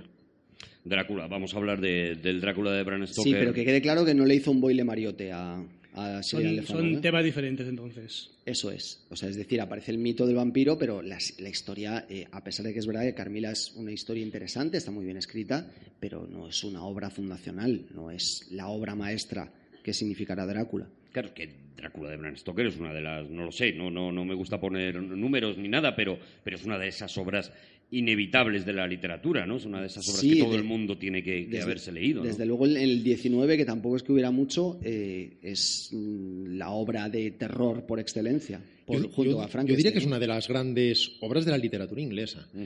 Eh, en mítica rivalizaría con Frankenstein, en altura literaria no. Eh, Frankenstein es muy menor en, relación con Drácula. Frankenstein es, un nuevo mito, una nueva configura- configuración, un epítome nuevo que, se ha revelado como absolutamente influyente, casi la génesis de la ciencia ficción, y esa especie de reinterpretación de Prometeo que se ha constituido una referencia definitiva. Su alcance y su resonancia es absolutamente indiscutible. Literariamente es menor en comparación, en comparación con, con- Sí, sobre con todo por la estructura, partimos de la estructura, yo creo. La ¿no? estructura no es, entre comillas, profesional. Digamos que muchos personajes hacen cosas porque sí, a menudo. Muchas veces sus reacciones no son completamente lógicas. Su prosa muchas veces no es la más pulida, aunque Percival Shelley eh, colaboró muchas veces. No, no, esto es una paternalista, no, no, no quiero decir que ella es la autora, la exclusiva autora, pero digamos que algún ojo, algún consejo en términos estrictamente técnicos de prosa recibió. Pero cuando hablamos de Drácula, hablamos de una grandísima novela. Ah, pero vamos, tampoco tardó siete años en escribirla. Sea, eh, eh, Frankenstein lo escribió en un ratito. O sea, No, esa, para- Frankenstein 15 días, eh, Drácula a 7 eso- años. A eso me refiero, que Se también, tiene que notar, también claro. se tiene que notar, o sea, aunque seas un lector, o sea, un escritor rápido, de, de- de un escritor como yo, por ejemplo, yo soy muy rápido, Mm. pero luego, luego entiendo lo que he escrito. Porque yo soy yo manuscribo siempre entonces el- eh, re- resulta que claro que en 15 días tampoco puedes tampoco Pero puedes bastante, bastante, bastante bastante bastante. Bueno, pa- partimos de que solo, solo de la estructura formal, eh, Drácula, muy poca gente lo sabe, entre otras cosas porque casi nadie la ha leído, es, una, lit- es literatura epistolar, es una novela que está contada en forma de cartas. Bueno, Cartas en que, forma de diario más que de cartas. ¿no? Bueno. Ta- también hay cartas y muchas cartas, pero fundamentalmente diarios, diría el, yo. el diario entra como epistolar también dentro de, de la clasificación. Entonces hay efectivamente entradas Hay del- partes de diario y partes Sí, de. son las cartas que le escribe Jonathan a Mina, por ejemplo, partes del diario de Van Helsing en algún momento determinado, hay cartas que se intercambian los personajes, es efectivamente eh, algo que tampoco era habitual en la literatura de la época. No, no, no era en absoluto, no era en absoluto habitual. Y, y es verdad lo que dice Juan, que, que estas grandísimas novelas que se han convertido en mitos son muy poco leídas porque se absorben de alguna manera a través de la, litera- de la literatura popular, porque alcanzan a tantas obras y han sido tan sometidas a reducciones o simplificaciones o adaptaciones a otros medios, que todo el mundo conoce esencialmente cuáles son los rudimentos de la Odisea, o de Frankenstein, o del Antiguo Testamento, o de Drácula indiscutiblemente sin haber leído una sola línea de las, de las obras originales. Pero todo empieza efectivamente con nuestro protagonista, con Jonathan Harker, explicando su viaje a este eh, castillo transilvano y su conocimiento del conde Drácula, y hay un momento en el que deja de escribir él. Y de hecho nos da la sensación de que seguramente ha muerto. Por otro lado, es una de las pocas trampas, porque es una obra realmente trabajada, es una obra que, que tiene la lógica muy, muy trabajada. Pero el último capítulo de la primera parte hace un par de, de trampas, porque en ese diario está hablando de lo que va a pasar después y no tanto una recensión de lo que ha sucedido Era un adelantado a su tiempo. que técnicamente podría haberlo hecho de otra manera. Después se le da voz a Mina, a su prometida, Mm. que le está esperando en, en Whitby, pero también se le da voz a una reportera de, de una gaceta local o a, o a un doctor o en ocasiones muy determinadas a Van Helsing, que generalmente no escribe, normalmente lo graba todo en un, Dictáfono. en un dictáfono, una de estas eh, máquinas novedosas en la época, que era una especie de rollo de madera y que registraba el sonido de forma vertical, al contrario que los discos eh, a posteriori con el gramófono. Eso era el iPhone de la época. En fin, en fin, y la suma de todas estas diferentes voces son las que suman este tapiz, esta panoplia, que acaba siendo la, la- la voz final, la voz única de Drácula. De, de hecho, yo, fijaos, estoy convencido que James Joyce lee a Bram Stoker y que es absolutamente influenciable. in- influential, ¿cómo sería en? Influenciado, Influenciado. decimos aquí. El participio es así. Bueno, sí. en realidad Eh, decimos influido. Influido, gracias. Influido también. Es, es muy influyente, que es la palabra que yo buscaba, gracias eh, por nada. Eh, eh, eh, nothing. eh, influyente, en, por es una obra eh, 10, no, es del, Joyce es del 16, entonces estamos hablando de que es como 20 años anterior.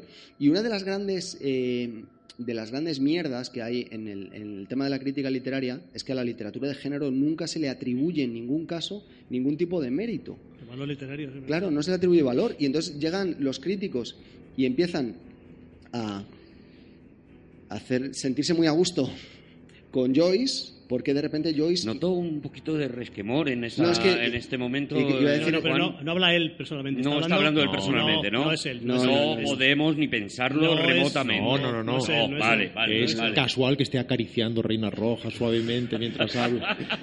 eh, llega, llegan los críticos y se sienten muy, muy contentos y muy felices con Joyce y le celebran mucho el hecho de que haya introducido un montón de voces diferentes en la historia, de que se esté contando utilizando grabaciones, utilizando una obra de teatro, utilizando un diario, el diario de Bloom, eh, que de repente sea un sueño de una prostituta en un momento dado. Está contando al fin y al cabo la Odisea en Dublín, ¿no?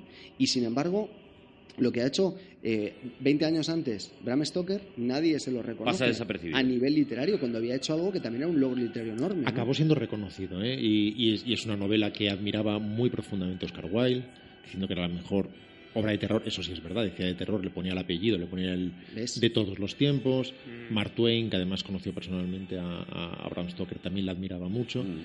Y, y finalmente se convirtió en un gran éxito literario. No lo olvidemos, Bram Stoker debió de escribir, no sé, entre 15 y 18 novelas, eh, como La guarida del gusano blanco y otras, y ninguna tuvo ni de lejos el éxito de, de Drácula. Por otro lado, ninguna novela en el planeta tiene el éxito de Drácula. Na- na- Claro, nadie, claro, nadie que golpea ahí siete veces. No- techo, no, claro. tiene el menor sentido, claro. Sí, ha generado, generado tanto que en, en todos los aspectos, además. sí, claro. Es sobre el- todo, sí, No, perdón. os iba a decir que él lo que hace, si queréis os cuento la génesis de... de por la- favor, no no puedo esperar. En, en 1890, él cuando, cuando eh, recibe en su cabeza la idea de que va a crear un vampiro, Recibe en su cabeza. Sí, Pero es un anglicismo seguro. como los paquetes de Amazon. no, por, por el Zeitgeist, Perdone. por el Zeitgeist, o sea, es verdad que las ideas te, go- te golpean como si fuera un fotón que es capaz de atravesar el espacio-tiempo y llega a ti y hace pumba. Pero un fotón no debe dar tan fuerte, ¿eh? Claro. Menos, menos mal. Recibimos fotones todo el rato. Bueno, pues Pero uno- lo, lo está pintando como Verán Stoker, que está en su casa y de repente como que le da un chupito en la frente, ¿no? Como que de repente dice, voy a crear un vampiro. Me imagino que esto es... A ver, a- pasa, pasa, esas cosas- esas cosas pasan así. De hecho, fíjate, eh, tu amigo Bruce Wayne entra un murciélago por la ventana y de repente dice, espérate un momento, padre. Si me pones de metáfora a Bruce Wayne, entra todo. Así que ya está. Ve Sigue, adelante. Si yo sé dónde, Adelante. dónde pegarte como el fotón de Bram Stoker. Entonces él dice, voy a escribir una historia de un vampiro. Y entonces lo que hace es una cosa que eh, no tiene sentido para un escritor de terror. Y es empezar a documentarse. Y se documenta durante mucho tiempo. Él va a la biblioteca de Whitby y se ha descubierto hace muy poco tiempo que él estuvo en la biblioteca porque se han descubierto los registros en donde aparece su nombre. Ve- 28 libros consultó. Incluso uno de ellos, y esto es lo más bonito, lo más interesante, aunque yo no sé si será verdad o no será verdad, es la historia de los príncipes balacos. Mm.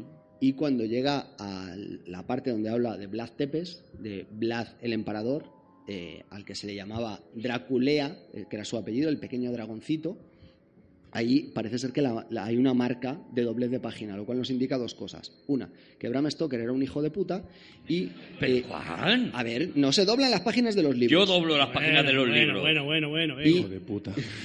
Pero escucha ahí. Pero, Y pero- yo los doblo porque o es- dos- el libro es mío, por ejemplo. Yo Pero si es que ahora era de la biblioteca hubiera pública recibido de- un... No, Ah, pero bueno, Juan, de la pero, biblioteca pero- pública. pero no. no sabemos, no, perdóname, estamos levantando un falso testimonio, porque no sabemos si realmente fue él. O dos, que alguien muy avispado dijo, este libro lo consultó Bram Stoker y lo marcó la página porque, como O, decía o antes... que otro señor llegó Otro. y dijo, ¿no tendrán por favor que recibir un fotón, eh, un libro de, de, sí. vampiros y tal? Y fue él. Es aquí donde los fotones. Que está... En cualquier caso... es- Imagínate que hay 20 personas en ese pueblo que han recibido fotones esa mañana. esta- Porque ha llegado el de reparto de Lo, lo fotones. decía Rodrigo antes, estas cosas alimentan al mito y además print the legend, ¿no? Siempre es mucho si no nevero y bien trovato. Siempre es mejor añadirle al mito ¿Tú y no ya sabes está. decirlo en español? ¿Cómo se dice print the legend? En, ¿Cómo lo decían en la película en quién mató a Liber- Liberty Balance? Imprime la leyenda, lo decían. No, no Hostia, se pues- complicaron nada. Pues qué mierda. Y el, el caso, el, el caso es que... ¿Tú habla, No, bien, hombre, habla- es habla bien de alguien, Juan? no, pero estoy hablando muy bien de Bram, de Bram Stoker, salvo lo de doblar páginas. Entonces, él... la llamó eh, hijo de puta de. Sí, ¿eh? por doblar una página. Stoker. Imagínate si le haces algo a él, físicamente. Pero que el libro no era suyo. O sea, yo a Arturo no le regalé un libro y he ido matando Pero gente. que no está Pero subrayado, que no está subrayado, que es algo que se puede, se puede revertir, es simplemente una, una hoja doblada. en, todo cáspita. ese, en todo ese proceso de documentación, eh, lo que hace Bram Stoker es encontrar una historia que le resulta muy interesante. Y es que al parecer en el puerto de Whitby llega hace un- unos años antes, llega un barco, un barco cargado de sacos de arena, y en ese barco de sacos de arena se baja un perro negro gigante. eh, bueno, esto ya sabéis cómo son las leyendas, cruza todo el pueblo y acaba en el cementerio.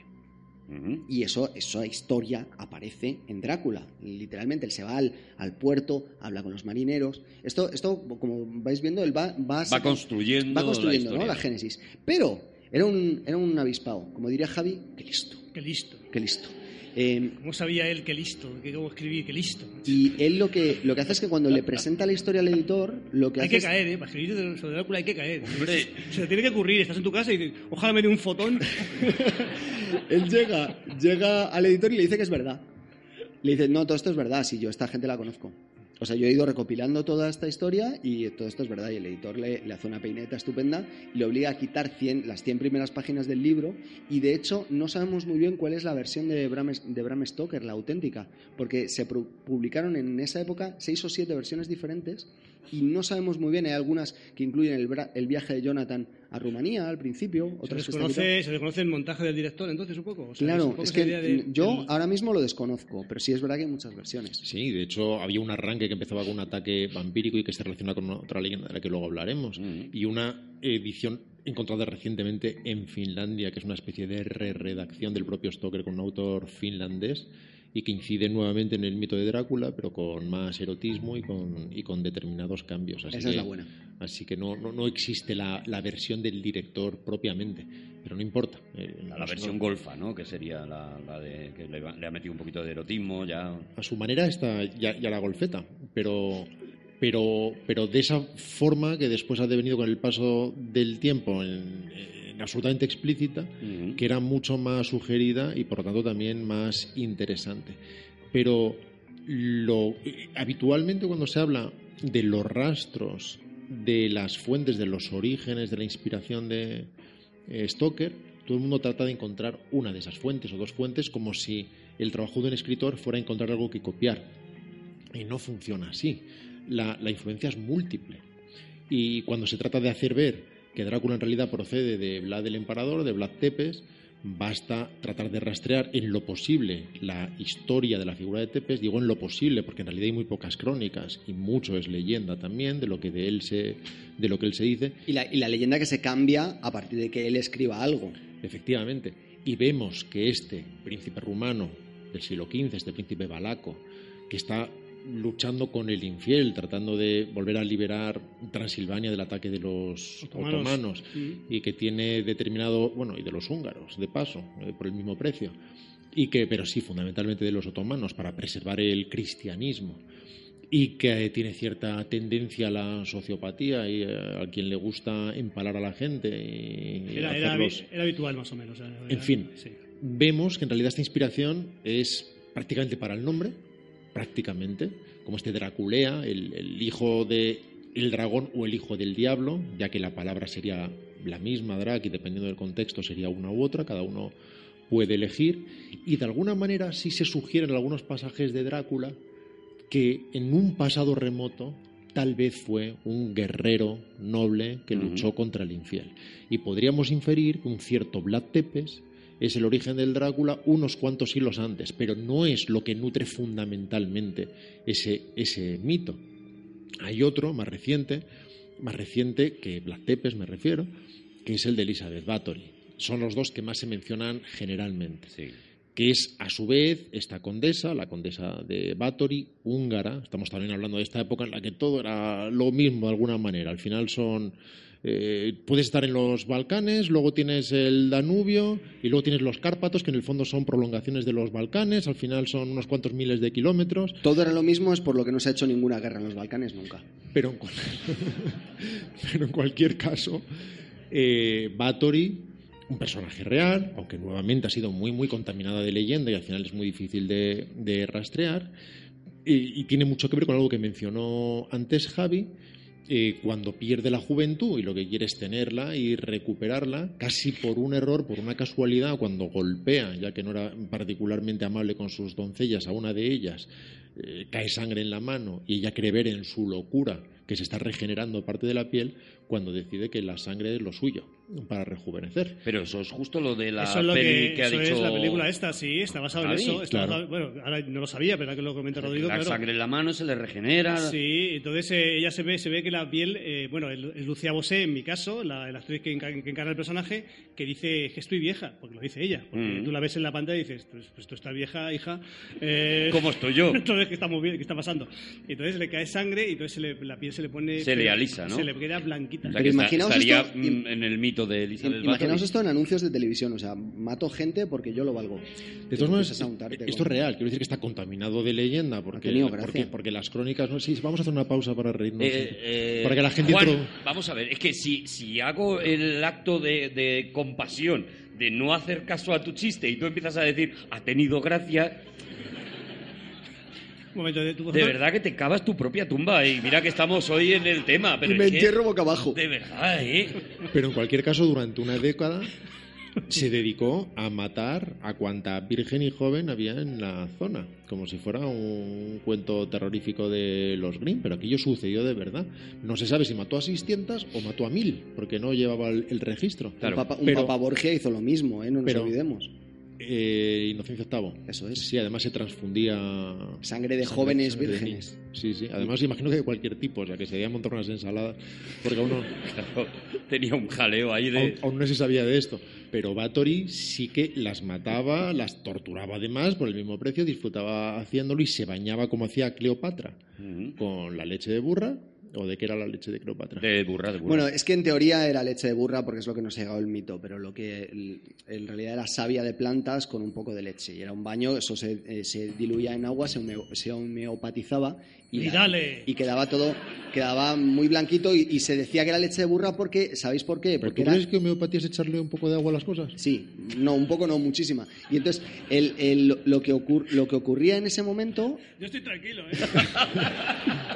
lo que ocurría en ese Yo momento... digo, si Javi no salta, Javi no Lo que salta. ocurrió en Yo- ese momento es que la leche de burra era extraordinariamente cara. Entonces, era como el, decir que era el lujo máximo al que podías Pero Cleopatra, que tendría, que tendría tierras, me imagino, que tenía, que tenía una inversión, La- la- no se podía gastar en leche de burra de verdad, Pero tenía es que, que- hacer Eso, la, la homeopatía de... Mejunjes, hacía No, mejunjes. bueno, es que a lo mejor lo bueno no era la leche de burra, a lo mejor lo Claro. bueno era Sí, y pero- simplemente el- Pero por, por chulearte, ¿eh? Pero ha prindelengeado toda la historia. Vale, vale, vale, vale. en vale. cualquier caso ella en lugar de leche o savia directamente, pues sangre de moza joven. Sangre de moza joven, virgen. Que ahí está muy arraigado también el tema moral, ¿no? Porque siempre, siem- siempre las víctimas, eh, y esto luego se llevaría al cine, incluso en, en- en los slasher, ¿no? Esto de, de la, la virgen o, o el pecado, o aquel que ha cometido pecado suele ser como la primera víctima. Sí, o, aquí- o- aquí es o al víctima revés, ¿eh? propicia- propiciatoria. Tiene No, que son vírgenes, inmaculada, sí, tiene que ser Claro, inmaculada. tiene que ser inmaculada. Claro, claro, por eso digo, digo, pa- digo para no es revés. caer, para no caer era, uy, que viene la condesa. Ujú.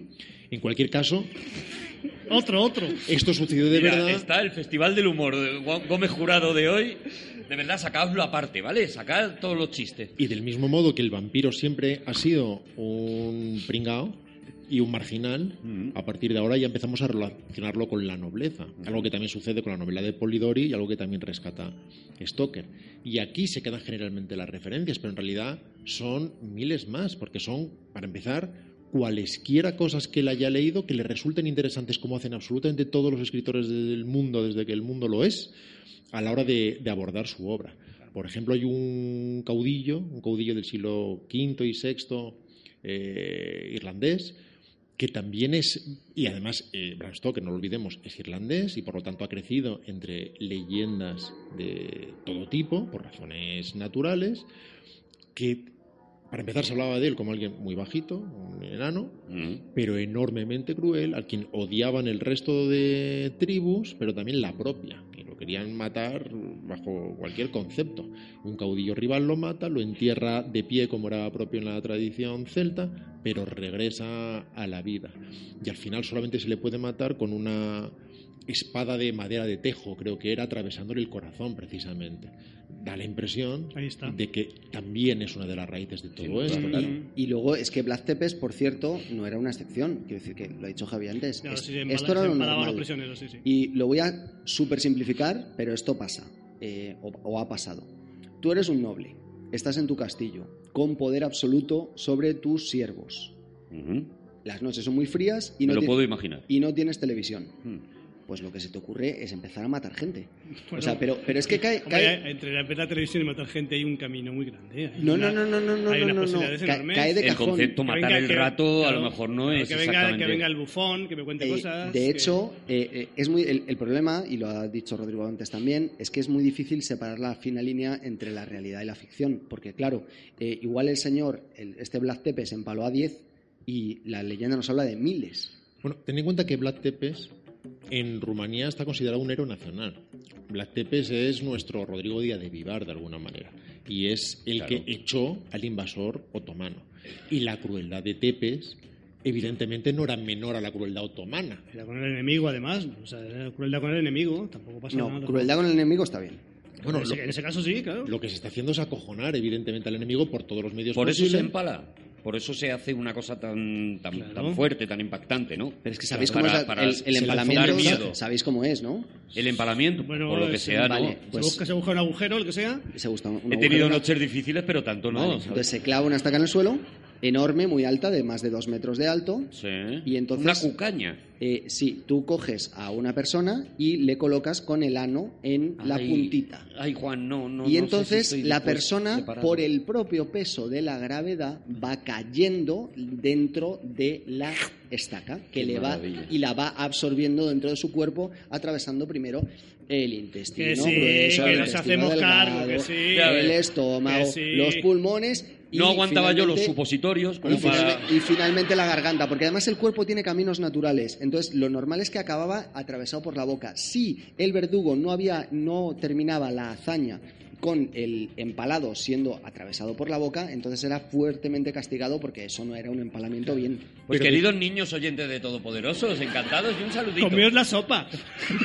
Pero en todo caso, incluso, se habla de muchas batallas heroicas contra el otomano y cuando se... cuando- yo no, evidentemente, no he hecho la investigación, pero cuando los historiadores acuden a las fuentes tampoco encuentran mucho de eso. Es decir, gran parte vuelva a ser leyenda como pasa Mito, con ¿no? cualquier Con héroe. el, con el Cid mismo, Y que le- es- le suben una silla después de muerto, también hace de no muerto el Cid. Obviamente. O en, o en Francia con, y perdona que lo, perdona Juan, con la, con la canción de, de Roldán, con la chanson de Roland. Mm. En fin, todas las, todas las eh, nacionalidades tienen su héroe nacional por determinadas Que ha razones. hecho cosas pues muy cercanas al superhéroe, claro. Claro, seguramente que, que del Cid los árabes tienen cosas que decir y no, no tienen la misma... Lo mismo no les sentó bien. Bueno, Igualmente el- no los comparten con árabes ahí- no me sentó ni a Cid- mí lo el- de Charlton Heston, El pues Cid, imagínate. el Cid estuvo un poquito a carne y pescado. ¿eh? El, Cid, el Cid estuvo con unos, con unos y con otros. Claro, era, o un sea merce- que- era un mercenario. con unos y con otros, sí, sí. En cualquier caso, ya hemos mencionado a Bathory, hemos mencionado a Vlad, hemos mencionado a, a- a Bartak, que era el, el caudillo irlandés. Y recuerdas, Juan, porque Juan es un enorme fanático de la novela de Stoker, que la primera vez que aparece Drácula, aunque no sepamos que es él, porque es el cochero, Sí. y alguien susurra algo parecido a los muertos viajan rápido. ¿Recuerdas? Porque, porque viene en el coche. Los muertos viajan rápido. Y Sí. menciona a Burger. Es, una, es un poema épico germano que habla de Eleonor, que es otra de esas, de, de- de esas fuentes. Lo interesante es que si volvemos a nuestro pueblo favorito, que es Chesquimburgo. Chesquikrumlo, precisamente ahí nos encontramos a alguien con un nombre muy, muy parecido, que es Lenor, y que Ajá. tiene una historia perfectamente rastreable que sería la de Leonor y que fue considerada vampira sin demasiada fortuna, ya que lo que hacía no es nada parecido a lo que hacía Bathory, pero sí pagar auténticas millonadas a médicos para tratar de mejorar sus dolencias. Sin embargo, por la palidez de su piel, por su comportamiento errático, por cómo se quedaba siempre recluida en el enorme castillo que hay en Chesquikrumlo, que es el, centro de, de la vida de esa ciudad, acabó acusada de esto. Y fue sometida, esto sí que es histórico y está en los archivos de Krumlov, y fue sometida a autopsia, algo que era extremadamente raro con nobles, no tiene mucho sentido, por algunos de los mejores médicos de la época, y cuando se ve lo que se pagó por esa autopsia, era el equivalente ahora a 200.000 dólares, algo que desde luego no costaban las autopsias y que solo podía significar o que habían comprado el silencio o que se le había practicado otro tipo de rito. Y se hablaba de que posiblemente a través de una autopsia era la forma de limpiar y hacer aceptable en una noble el que se le aplicara una, una, una ceremonia antivampírica para que no en ese momento se la aplicó en, en- Austria y sin embargo se la volvió a enterrar en la Bohemia lo más lejos posible para que no se comiera a ningún pariente. Se la ha encontrado ahora con losas encima para que no pueda moverse. Se le arrancó el corazón eh, justificándolo todo con la autopsia porque esto es parte del procedimiento de la autopsia. En fin se creía de verdad de todo esto. Así que como eh, se creía de verdad todo esto. Así que como vemos las fuentes son múltiples. Claro, todo aquello pero- que leyó y todo aquello que escuchó. Pero es que este, este tipo de metonimias, ciento y pico años después, 120 años, un siglo y cuarto después, eh, pueden pasar porque hayan sido verdad o simplemente por casualidad, porque esa señora se llamaba Leonor, igual que Leonor, y que nos, nos estemos haciendo ahora mismo eh, una, una coincidencia que simplemente sea casualidad. Lo, lo importante es que, como lo que ha dicho Rodrigo antes, pues que lo quiero reforzar porque no es. O sea, él no está contando la historia de Vlad Tepes, ni está encontrándose un mito por ahí, está construyendo un género literario nuevo, él solo, en siete años, es un enorme Bram Stoker. Lo de la historia de Vlad Tepes a lo mejor tiene algo la culpa la película de Coppola, ¿no? Porque sí que empieza mm, de alguna manera hilando las, Sí, dos, sí, las sí. dos historias, ¿no? Y por lo menos en mi cabeza sí que, Está. sí que Bram Stoker está unido a ello por, por, por culpa de la Sí, o, peli o de Coppola. o en la ¿no? nueva, no, no, no muy buena película, o sea, Drácula Untold, creo, ¿no? No sé Aquí la llamaron Drácula la historia real. Tócate los huevos. Bueno, pues en, en cualquier caso, el Drácula no contado. Claro, ahora se trata de, de recoger todo Qué eso. título más largo, ¿no? Y efectivamente, en la de Coppola, con ese inicio tan curosaviano, por decirlo de algún Mm. modo, con esos cicloramas Con rojos y esas chinas. siluetas, La última Maravilla. parte buena de la peli. evidente. No, no. A ti Sí. te gusta, ¿no? Hemos Me quedado. vuelve loco Drácula de Coppola. Me Vale, vuelve loco. ¿Pero lo has visto en blanco y negro o lo has puesto con todos los colores No, que lo he puesto todos los colores que había, todos los colores. Son muchos colores, ¿eh? Me sangraban los ojos al final. Pero digo, esto es por el realismo de la... Sí, pero decías de la introducción, que Pero mira, es curioso, ahora, ahora hablamos de eso, pero es, es curioso cómo Frankenstein ha dado en general mejor material fílmico que Drácula. Es curioso, es como que es, que es, que es eh, una, una historia que tiene muchísima más entidad literaria que cinematográfica de alguna manera. Ahora podemos repasar por encima. Sí, ahora, ahora iremos, pero es verdad que parece como que la historia de Drácula, cuando la adaptan, lo que hacen es saltarse el libro de, de Bram Stoker, o sea, saltarse Ah, la pero tú, historia. tú dices como punto original. de partida o, eh, o sea, aclaremos esto, ¿eh? porque me has vuelto, me has Claro. roto la cabeza. La- el no digo películas de vampiros, digo Drácula. Ah, vale, vale. Drácula como tal, vale. claro, eso. Adaptaciones del Drácula de Stoker. Pero- que cogen el personaje y lo meten en historias, cogen en- el personaje tiene suficiente Sí. fuerza como para meterlo con siete vampiros de Hay oro algo y que por alguna funciona. razón, así, así como Frankenstein, visualmente, tiene toda esa fuerza narrativa y también la, forma, la fuerza resonante del mito, Mm. y ver a ese ser hecho de retales de una forma u otra. No hablo ni siquiera de Boris Karloff, me da igual que sea él o que sea De Niro. Y de alguna manera ese patetismo de alguien que ha sido rechazado por su padre eh, se, se compadece muy bien con esa fuerza plástica. Eh, tiene algo Drácula que pasado el tiempo resulta difícil que no tenga algo de ridículo Mm. ver ese noble con su capa mirándote con ojos sañudos y abriendo la puerta del balcón. ¿Pero te refieres a Nosferatu incluso, a Murnau? o- No, eso es cosa, ¿eh? pero eso es muy interesante. Ah, vale, es que no... Porque si hablamos de Nosferatu, Claro. que es la primera adaptación de Drácula, la primera adaptación apócrifa, porque en realidad, precisamente para no pagar derechos en un litigio con la viuda de Stoker, Dilo, dilo, dilo, dile. Qué listos. Qué listo. ten en cuenta que está muy pegada a la publicación de Drácula. Ahora, ahora- ahora cerca. estamos muy alejados, pero Stoker de 22 morir en el o- 16 esto o en el, a principios del, del siglo XX y la película es del 22. 22, es de, unos, 22. de un puñadito de años después. Pero, pero fíjate que no recoge nada de esa tradición romántica. Es, No, es, no. es un bicho. Nosferatu es repugnante. Es un ¿Sabéis qué bicho película, repugnante. qué película me gusta mucho? La película que hicieron sobre cómo se rodó Nosferatu, que salía... La Sombra del vampiro. Eso es, La sombra del vampiro. Ujú. Sí, no, no, no es muy buena peli, pero sí- es interesante. No, no, yo no he dicho que sea buena, he dicho que me gustó mucho. Ah. Porque, porque, escuchad, Prueba un poco de esa medicina. no, porque eh, si hay algo que a mí me apasiona de la historia del siglo XX es precisamente ese sábado santo que tenemos en la historia del siglo XX, que es la época de entreguerras, y concretamente la Alemania de entreguerras. Y ese año 1922 es alucinante. ¿no? Y además es muy interesante este actor que tiene su propia mítica, que es Max Reck, que Max hizo, Reck. que hizo muy pocas películas. De hecho, había una leyenda que decía que era el propio Murnau. No lo era, existió efectivamente Max Reck. Hay un pero montón de leyendas sobre eso. sí, que era un verdadero vampiro, incluso. es, que era un vampiro de verdad, que, que, el, que Murnau le pagó eh, a- eh, para que en la última escena de verdad mordiera a, a la víctima, a la que, chica. eran, que eran sus uñas. que eran sus uñas, Sí. eso es, y que se bebiera de Sí, verdad sí. su sangre. Hay, bueno, hay tantas eh, tantas leyendas, ¿no? Que hasta, hasta lo retoma Tim Burton cuando lo utiliza como uno de los personajes de Batman Vuelve, ¿no? Pero en cualquier caso, Obra maestra. es llamado precisamente Nosferatu para no llamarle Drácula. En lugar de en Londres, creo que sucedía en Frankfurt. Hace tiempo que no la veo, no lo recuerdo. No, no, Frankfurt es una ciudad pequeña, una ciudad... Una ciudad pequeña. O en Bisburg. Sí, Alemania es seguro, sí. Sí. En Chesky. En, que Krumlo. En cualquier caso, es una obra maestra del cine. Es una grandísima película de Murnau. Evidentemente hay que verla con determinados Bueno, claro. ojos. Porque hay algo que nos puede resultar tan incómodo de ver a ese ser subiendo una especie de tabla soporte con su cara de mirad los, qué malo soy. efectos, los efectos especiales de la película son raros, sí. Bueno, son muy, Bueno, muy son de buenos en el año, en el 1923, año claro. 22. Ya, ya, ya. Sí, sí, pero son raros. Pero, pero sobre 22. todo hay una cosa que copió mucho Coppola y, y que es la parte más interesante, que son los juegos de sombras. Hay un momento maravilloso en el que vemos como la sombra de Nosferatu llega a la zona de- del la corazón víctima. y allí se cierran los dedos sobre Sí. el corazón. Es en realidad su sombra, que es una forma poética y visual maravillosa. Que hasta en la última película de Jurassic World hemos visto un homenaje a esa, a esa escena Y, de y- Murnau, ¿no? y la entrada del vampiro en la cabaña es absolutamente asombrosa. O sea, la, la primera ve- vez que entra y tú estás viendo esa- ese rostro y luego el contraplano de la chica que dices tú, Dios mío, da miedo incluso hoy, ¿eh? Puede parecer Sí, o ridículo. ese contrapicado en el barco con las, con las velas. Con las- Hay, hay muchos momentos absolutamente maravillosos. Además, tiene un fondo mm, esotérico ocultista que también tenía en gran medida.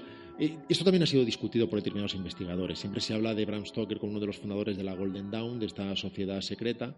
Otros historiógrafos no tienen tan claro que perteneciera a la Golden Dawn y consideran que también forma parte de la leyenda. Como vemos, es muy, muy difícil desbrozar que es cierto de que no en todo esto. Pero, en fin, vamos a enunciarlo sin más y tratamos de montar un gazpacho entre todos. Y, y es una, de nuevo, es una película que, que abre, abre todo el campo de las adaptaciones de vampiros. Hasta- estamos en muy pocos años, se ha creado la novela en que instaura el vampiro, que de repente le pone, le pone forma o le da un, un estilo. De repente ya no podremos ver a un Drácula que no sea, incluso a un vampiro que no sea, que no sea algo parecido a Drácula. Y ojo, que caminaba bajo el, Murnau. bajo el sol, ¿eh? Esto es muy importante. Es el, el- el- lo del sol todavía no está. Simplemente le molestaba el sol. Esto es muy interesante. Bueno, al final muere con Muere- el sol. muere ¿eh? con el sol, ¿eh? Al Sí, final sí. muere con el sol. Pero él era capaz de estar despierto durante el día y de yendo por las sombras con una gabardina Sí, y con un gorrita a lo mejor. con ¿no? un Sí. sombrerito. Sí, en días nublados. una No, pero, lleva. pero- pero No, es, pero verdad que todo, es verdad que todo esto ha cambiado. Quiero decir que las reglas, creo que es en el capítulo 18, no, o sea, no, no hago como que creo que y sé que es en el 18, es que recuerdo que, que de chaval se me quedó lo del número 18 del capítulo de Drácula, porque ahí dice básicamente las reglas del vampiro. Mm. que, cómo se le puede parar y cuáles son sus debilidades. Y algunas son un poco extrañas, porque no es tan sencillo como a partir de que se pone el sol tiene vida durante... No, hay determinados momentos de mayor fragilidad y de mayor fortaleza, puede cambiar de forma solo a determinadas horas, lo puede hacer a mediodía, por ejemplo, puede cambiar de forma, algo que resulta extraño porque nos lo imaginamos bien dormido en un sarcófago, Sí. pero es una de las horas a las que puede cambiar de forma, aunque huye evidentemente del sol, puede transformarse en determinados animales como el lobo, evidentemente el murciélago, algunos niebla. pájaros pequeños, las polillas, algo que tiene mucho que ver también con el mito de Mothman. Una oveja, que Que esto no sale, no sale y pasa de verdad, ¿eh? Los vampiros se transforman en ovejas. Ajá. Evidentemente el gran perro, eh, puedes meter todo eso nuevamente en esa sopa y tienes el perro que sale del, del Demeter, ¿no? del, del barco en el, que, en el que finalmente llega a Whitby, en fin, toda una, toda una serie de reglas. Y estas reglas después han ido variando, pero nuevamente el canon al que nos sujetamos, alejándonos o volviendo como una goma, vuelve a ser el de, el de la explicación de a- Van Helsing. A ti se te quedó el capítulo 18 de Drácula.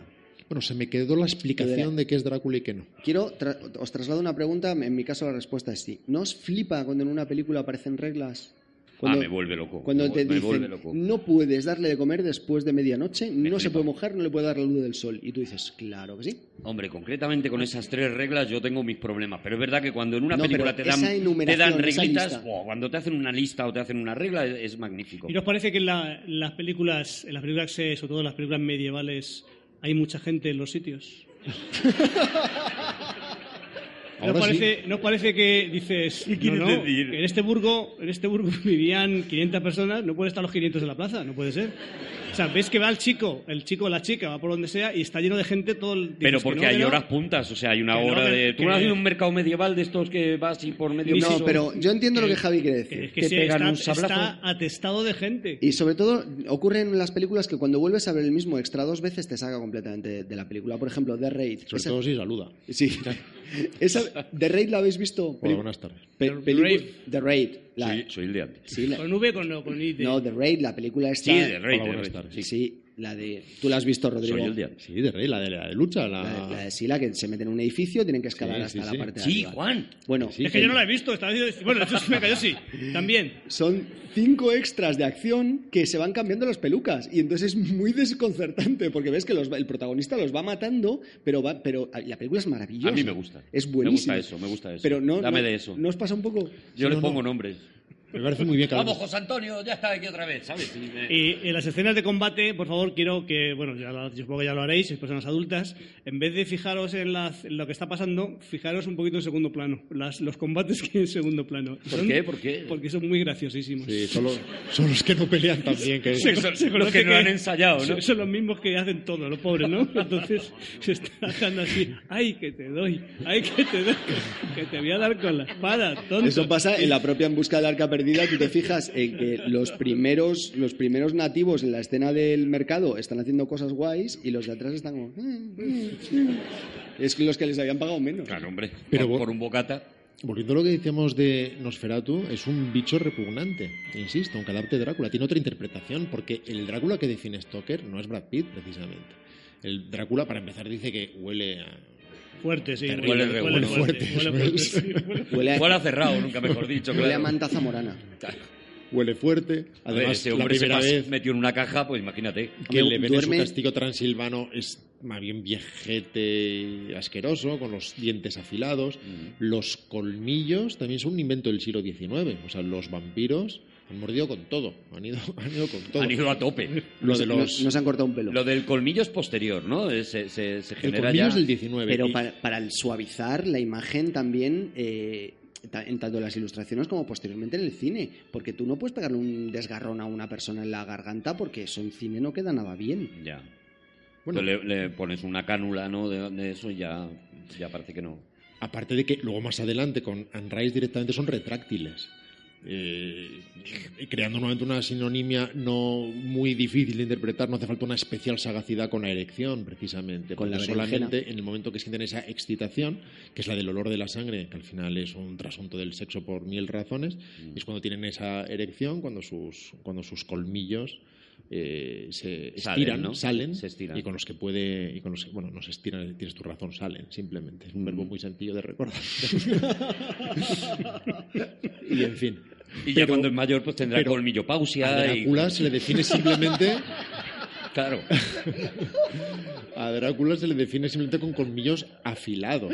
Todos ellos, todos y Todo, todo, todo, todo. La, la boca afilada, digamos, ¿no? Así que ese Nosferatu es bien asqueroso. Era bueno para abrir latas. Y de hecho, el Nosferatu que después hacen el remake del 70 y muchos, del 79 de, de Ser de Herzog, es muy, muy parecido en diseño a ese Max Rec. Es una película que se hizo muy, muy... Es inferior a la de Murnau, sin ninguna duda, pero fue una película de gran predicamento entre los hipsters de la época.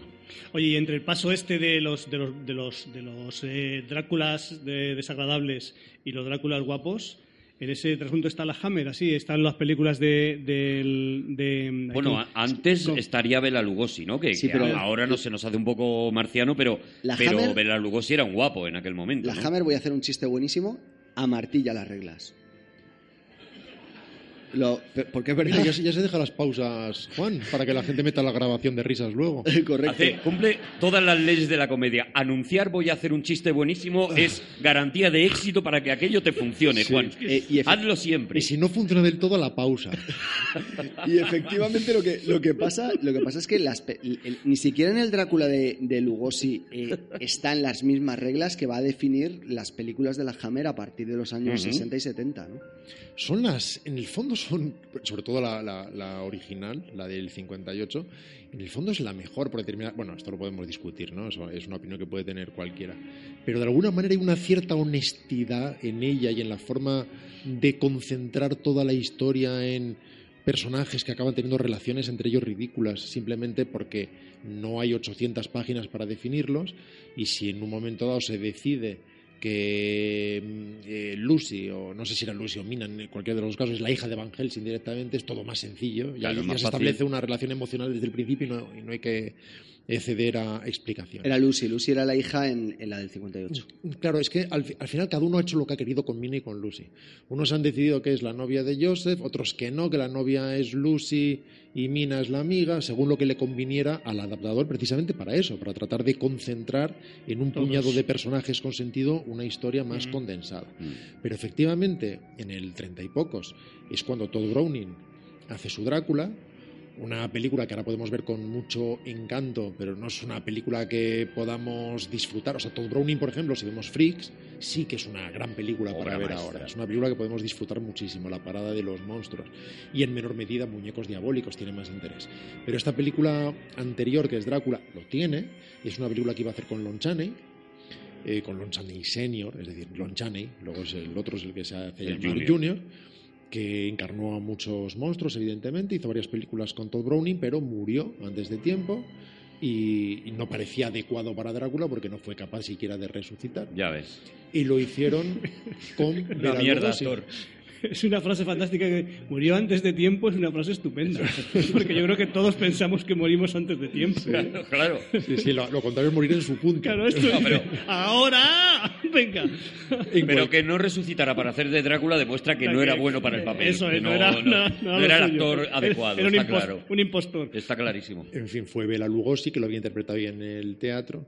Y la película no adaptaba de forma directa la novela de Stoker, sino la adaptación teatral posterior. Y de alguna manera ese origen teatral está en la película. Se ve que está como muy limitada a localizaciones concretas de interiores. Es interesante, a veces es ridícula con los ojos de hoy, no como Nosferatu, es decir, Nosferatu nos puede parecer según qué cosas ridículas si lo vemos con, el- con la mirada equivocada o festiva además. Pero podemos entender perfectamente cuál es la fuerza en la época. Mm. En el caso del Drácula de Browning es algo más difícil, entre otras cosas porque se ha parodiado tanto el asimismo, el conde Draco de Barrio Sésamo, de alguna manera verle con ese chaleco blanco, con esa estrella colgada, con Los andares, la manera de... li- de- Le- levita, es levita. Bueno, El- el- le- su le- levita. Vemos a la propia parodia en Ed Wood, la propia parodia del propio actor en Claro, sí mismo, ¿no? Marlo- Martin Landau interpreta a Lugosi cuando ya enloquece y se cree El- el mismo. Y- incluso, además, para- es del 33, si no recuerdo mal, ¿no? Una forma Sí. muy afectada de interpretación con ese acento que por otro lado sé que tenía 31, Lugosi, claro. que para eso era húngaro. Pero, pero pensad que, joder, en aquella época, o sea, es Casa Blanca y esto. Entonces, claro, comparando, o sea, el- eh, había muchas posibilidades de hacer una película mucho más grande y es verdad que es que es, que es un escenario. es Abro- abro- en la chimenea. Ahora un corchete al hilo de lo que decía Rodrigo. El humor no ha tratado muy bien el, el mundo de Drácula. No hay, no hay comedia, no, hay películas, porque el baile, de los, al primer el baile, es de los mala. vampi- el baile de los vampiros es... Lo que pasa es que Baile de los vampiros tiene otros méritos. O sea, no es divertido. Bien, pero no es, diver- es una comedia. Pero no es y- comedia. No es, no es, bueno, Está- es una cómica, pero no es. y no si lo es, no es divertido. De Está hecho- no Drácula, un muerto vivo muy feliz, que, bueno, y, y Brácula. Con Demor Drácula. 2.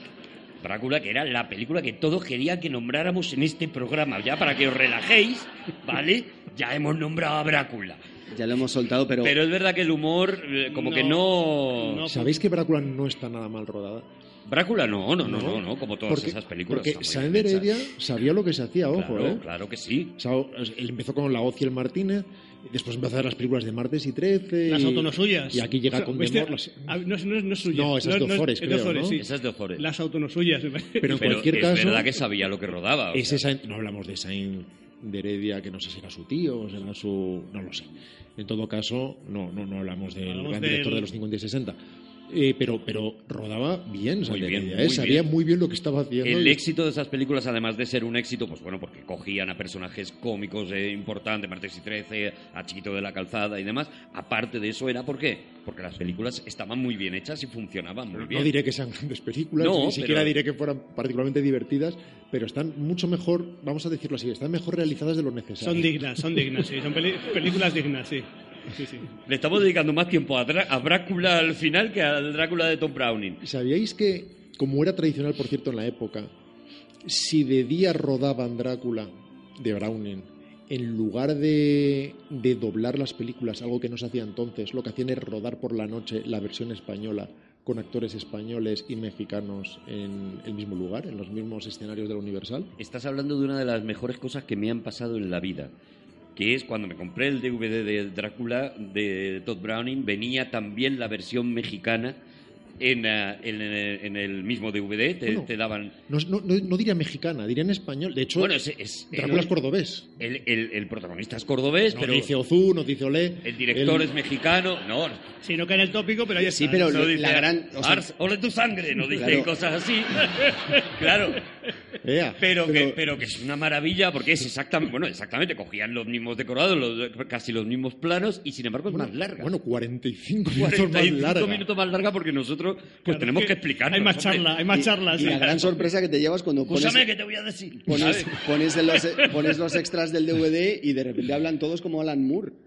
Que Alan de Palan, ¿te acuerdas? No, Ah, Que- sí, es verdad. Que hablaba, hablaba siempre Hay, con... hay- hay más mexicano. castellano que mexicano, ¿eh? En la película. Sí, hay mucho castellano. Hay, Hay mucho, castellano, más lo que la castellano que mexicano. Pero y eso había era mucha, mexicana. había mucha gente además, muchos adaptadores. Eh, eh, Jardiel, no, eh, este, sí, bueno, Jardiel. Eh, eh, Jardiel, Neville, estaban, Neville. estaban allí todos, y bueno, todos no, pero se iban allí a hacer las Sí, sí, sí, adaptaciones. Blasco Ibáñez.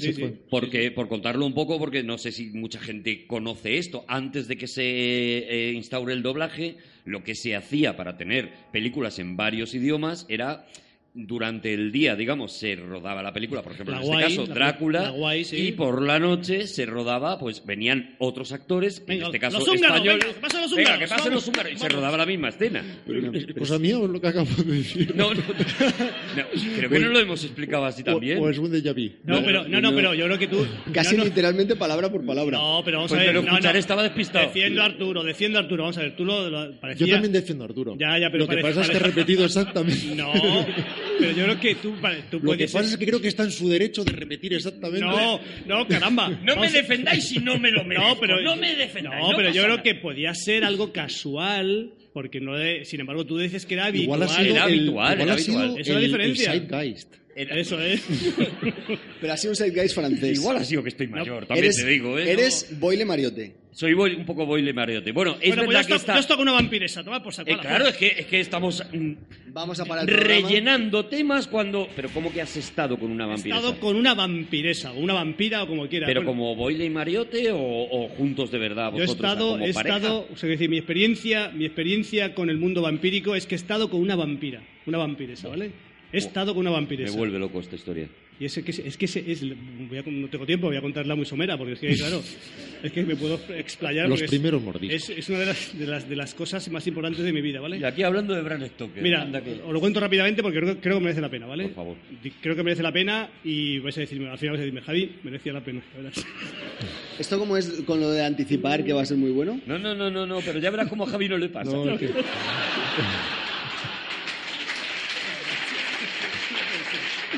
No, pues ahora, por favor, Juan, te lo he contado antes yo a ti, cuéntalo como si fuera... como si fuera- No, no, no, adelante Javi. Estoy en una discoteca, ¿vale? Estoy, Vale. estoy en una discoteca, ya Ah. hace años, hace muchos años, ¿vale? Estoy Vale. en una discoteca y entonces el- eh, estas cosas y veo una mujer impresionante, guapísima, algo ¿Te extraordinario. puedo interrumpir o la historia va, va es como una Me puedes interrumpir como quieras. Vale, ¿no? eh, lo- ¿localidad donde estabas en la discoteca? En- Aquí en Madrid. En Madrid, Estoy en casa, estoy en Madrid, en una, una discoteca. y entonces- estoy en una discoteca, ¿vale? Entonces veo una, una chica, una chica que me, me pareció preciosa. ¿ya Mm. Está? Y entonces estas cosas estúpidas. ¿Te acuerdas que- qué música estaba sonando en ese momento? en- creo que estaba sonando una canción de Billy, Billy Paul. No, no, hablo de ti hace tiempo. Una canción de Bill y hablo de Paul. hablo de no, Billy Paul. Me, me and Mrs. Jones. Ah, vale, Vale. Mía Mrs. Jones. ¿Habías desayunado kiwi? Eh, no, yo hago caca muy bien. Eh, bueno, el, Vale, kiwi, yo- el, yo- ki- el kiwi es un poco yo voy para a eso. ir. Es un laxante natural, un poco, ¿no? Eso se... Muy por debajo voy a ir cantando Mía Mrs. Jones para que tú te ubiques en la historia. Mrs. Mrs. Jones. Vale, pues está Vale. sonando esa canción, ¿vale? Esa parte esa, esa apócrifa, no creo que fuera así, pero bueno, me parece que es bonita. Es una lenta, seguro, una canción de Marvin Gaye y tal. Entonces, esa- eh, a esa chica le, le digo, atención, es que, fli- es que es rijoso, rijoso. Tú te hasta- acercas a la chica. Es rijoso hasta el extremo. Y le digo, ¿bailas? Es que es rijoso. Qué es que es que, es que es que además es rijoso. una forma de señalar lo obvio, ¿no? Pues- Claro. No, no, pero pues. No, hombre, no, no, no. Quiero decir, no, no, no, no era. no Pues era- eso estoy haciendo. No, Pero hubiera sido peor que hubiera llegado Arturo y hubiera dicho también, ¿bailas?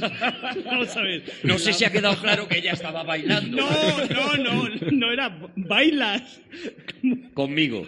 Claro, Claro, se entendía, eh, eh, claro. ella estaba quieta. No la dije quieta, no la dije.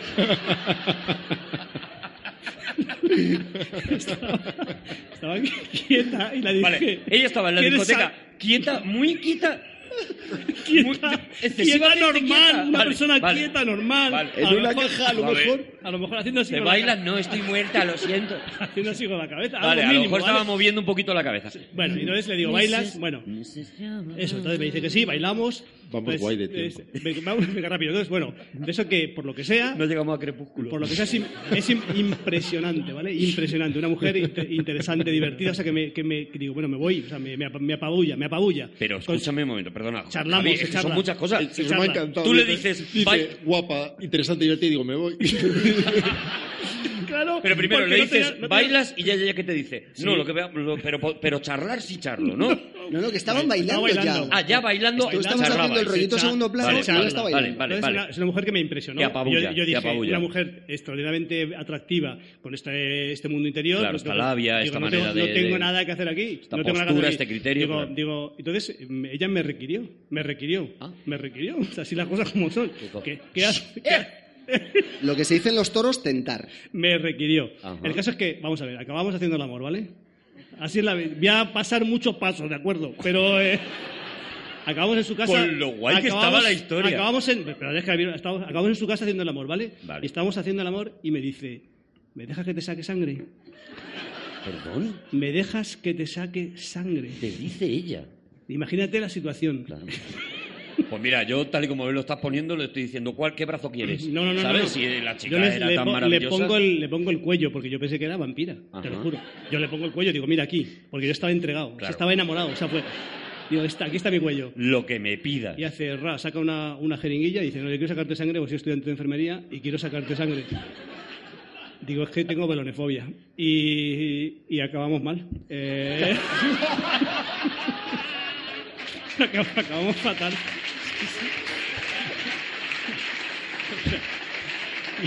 Me contó que es que le había gustado mis venas, yo qué sé. En fin, algo lamen- lamentable, tío. Y, y- y- Te la ganaste por tus venas, ¿no? Al No, final. pero era- escúchame una cosa, o sea, necesito saberlo. O sea, había un interés sexual en, lo En de mí la, sí, en mí sí, sí, en sí, la extracción de sangre, ¿no? Digo, o, No, sea, o, era- sí, sí. o- o el otro No era diga- científico. o sea, Hombre, ella me imagino que lo que pretendía era que, que Hombre, aquella circulación es que fuera ha- fluida para luego sacar mejor la sangre. Pero me acordaba al hilo, al hilo. No, no, yo no lo he entendido así. Ah, ¿no? Yo he entendido que ha habido pasión genuina, real, pero una parte de ella no pudo evitar darse cuenta que esa vena estaba bien puesta. Eso es. Y dijo, ahora no es el momento. Pero en cuanto escampe, y, y llegado el momento de la pausa, dijo, Claro. a todo esto, todo bien. ¿Estás bien? maravilla. Sí, yo estoy bien. ¿Podrías sacarte un poquito de sangre? Es una cosa de después. Sí, bueno, ya de. Claro, pero o sea, lo, sorpre- lo sorprendente desde mi punto de vista es que sea durante el marasmo, que, cuando, que es cuando te lo, te, lo, te lo pida, que ahí estás establecido y dices No, que no, sí, supo sí, esperar, sí a todo. No, claro, sí claro, a todo. claro, claro, Pero claro. claro, Pero yo tienes la- el cuerpo hasta arriba de endorfinas. Claro, dices, claro que sí, y creo que le dije sí, creo que dije cariño, no estoy seguro. Eh, Hombre, por- probablemente tú ya. Tú estabas tan entregado. y, y es una relación con una vampiresa, una vampira, pero pa- porque va una persona que te saca sangre es una vampira. ¿no? Es una Eso- vampira. Eso es un hecho. Bueno, Bueno, sí, hombre, sí, llevamos sí, casi sí. dos horas Yo también definiendo un vampiro y al final es una persona que es una ATS. Pero. vale. Lo que digas tú, Javi, eh, de verdad. Me has, me has puesto perdido de agua, Ya, Javi. Javi le ha, le es le que ha dado la risa ha con esto espurre- y no. espurreado. Ha sido Arturo, joder, ¿qué El- quieres que le haga? el- el agua la, la entera. historia es mortal, ¿eh? La historia Es mortal, es de, dicho. es mortal de mala. Bueno, la, vamos a... la- la ha abreviado. Mala será posible. Pero, de verdad. No, la historia es buenísima, pero que estamos en vampiros. Vamos a... Podemos... Mira, Pues fijaos el que siguiente salto, que en el fondo son unas, unas decaditas, porque si tenemos a Nosferatu y tenemos a Vera Lugosi, que por cierto, cómo se mueven los murciélagos en la de, Se- en la de Brown. Se mueven, con, con un hilito y tirando Se mueven, arriba y abajo. Pero el siguiente salto en el fondo ya es con la Hammer, en realidad, en el 58 que es el primer Drácula en color, lo cual no resulta baladí porque por primera vez se va a ver la sangre que por otro lado parece patrocinada por Titan Lux, si, lo- si la, Una cosa brutal. si la queréis. Pero contra todo pronóstico es una película que está realmente bien, realmente bien dentro de su enorme ingenuidad. Y la Hammer ha sido constantemente replicada de la peor forma posible a lo largo del tiempo. Y mucha gente que quiere rescatar su infancia eh, remedando lo que hacía la Hammer y lo que hace es la mansión de los Plath o, o algo parecido, una cosa completamente estática y teatral, cuando la fuerza de Fisher está precisamente en la puesta en escena con determinados movimientos muy, muy elegantes de cámara que consiguen dar enorme fuerza a cosas muy sencillas. El- la llegada a la estación es asombrosa. Al Bueno, principio, y, ¿os acordáis? y- y- y el ataque, y la reacción a, a la hostia consagrada o al crucifijo es, es de una fortaleza enorme en un solo plano, con, con la combinación de la reacción de la actriz, el, el- el paneo fuerte de cámara y lo que está haciendo Van Helsing. Eh, por ejemplo, al final cuando con- cruza dos candelabros y, y crea la, La cruz. la cruz y tiene una fuerza que va más allá de lo icónico y algo que podría ser ridículo, con la cámara a 20 centímetros de diferencia de altura, se convierte en enormemente poderoso.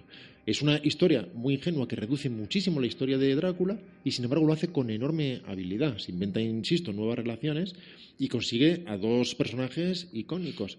Porque por un lado tiene a Christopher Lambert, Lee, que ya- Christopher a. Christopher Lee. sí, es- al, al que no es Bizco, Eso es. a Christopher Lee. a Christopher Bueno. que tiene esa enorme altura que también tenía Bela Lugosi, con la diferencia es que a Bela Lugosi no se le notaba, a Bela Lugosi no se ¿Qué le nota que es muy alto, acabas de hacer? Mientras que a Christopher Lee se le nota que es Mm. muy, muy alto y tiene ese porte nobiliario que nos va acercando cada vez más a lo atractivo y sobre todo el verdadero protagonismo, protagonista de la fiesta que es Peter Cushing, que tiene una credibilidad absoluta y que encarna con una fuerza enorme a Van Helsing. Y, y esto que sucede en decorados Que es un personaje hasta ese momento prácticamente muy secundario en, en el resto de películas. En las películas. En las películas- Van en las Helsing, películas sí, en la novela no, ¿eh? Toma, eh, no, no, en la novela No, no. la digo novela tiene una fuerza Que enorme. Van, Van Helsing se convierte en personaje fuerte, digamos, importante a partir de, de Peter Cushing. pero ¿no? jamás con la fuerza de Peter Cushing. Nunca. O sea, si pensamos en, en el- en la versión de John Badham, por ejemplo, del 70 y muchos, Mm. Que lo hacía Laurence Olivier, y es un Van Helsing, Van Hel- Van Helsing de mierda. Bueno, y, el de Hugh Jackman. Además, débil, debilucho. mm, Recuerdas que es, que es Sí, una especie sí, así sí, como de anciano, Medio no tiene loco, porque- ninguna fuerza. Mientras que el Fran Langella, que hace Drácula, tiene muchísima más fuerza, con esa Bueno, y- parte aristócrata y más sofisticada. Y el de Hugh Jackman. Y el de Hugh Jackman, Jackman. efectivamente, la película de... Que es, es muy Y Anthony fuerte. Hopkins también. Ah, Era Anthony Hopkins, Sommers. Y, a- pero Anthony Hopkins tampoco, tampoco tiene mucha Tampoco fuerza. tiene mucha fuerza. Una especie de y también borracho. hace, exactamente, hace un medio loco, borracho. eh, no, no es un personaje. Ya digo, no creo que haya habido mejor eh, Van Helsing que Peter Cushing. Pero Peter Cushing tiene una, una dignidad y una elegancia genuinamente inglesas. E insisto, una convicción estrictamente con una mirada, una forma elegantísima de moverse.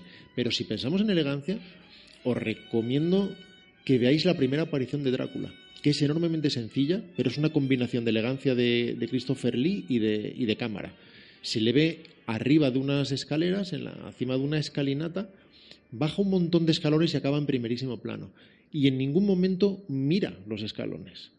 Mira siempre hacia adelante. O sea, yo no sé si es toma uno y estuvo tres días ensayando o, No, ese se rompió o- algún o no diente, montaron ¿eh? las veces que rodó. Pero lo cierto, rodó como las piedras del rodar y rodar.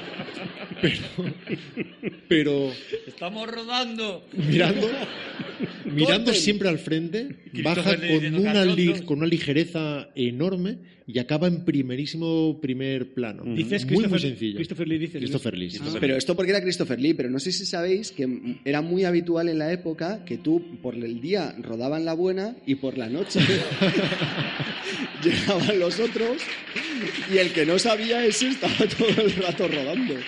Mira, me voy contento de este programa porque no has dicho, esperad un momento que voy a hacer un chiste de lo que ha dicho Arturo antes. Muy bien, Juan, vas aprendiendo. Gracias. Oye, es curioso que esta película se llama El horror de Drácula 1958, sin embargo no se llama Drácula, o sea, Drácula príncipe de las tinieblas es posterior dentro de, Sí. de estas ¿Cómo historias se, de cómo las se llamaba Hammer, esta? ¿no? No me acuerdo. En España El, se el llama horror Drácula. de Drácula. El horror de Y, Drácula, y el horror de Drácula en original, de Sí, Horror of Drácula. The Horror of Drácula. En España simplemente, simplemente Drácula. Aquí sí. Pero claro, a partir de ahí yo no sé si Christopher Lee encarnó siete ocho veces a Drácula en películas progresivamente peores.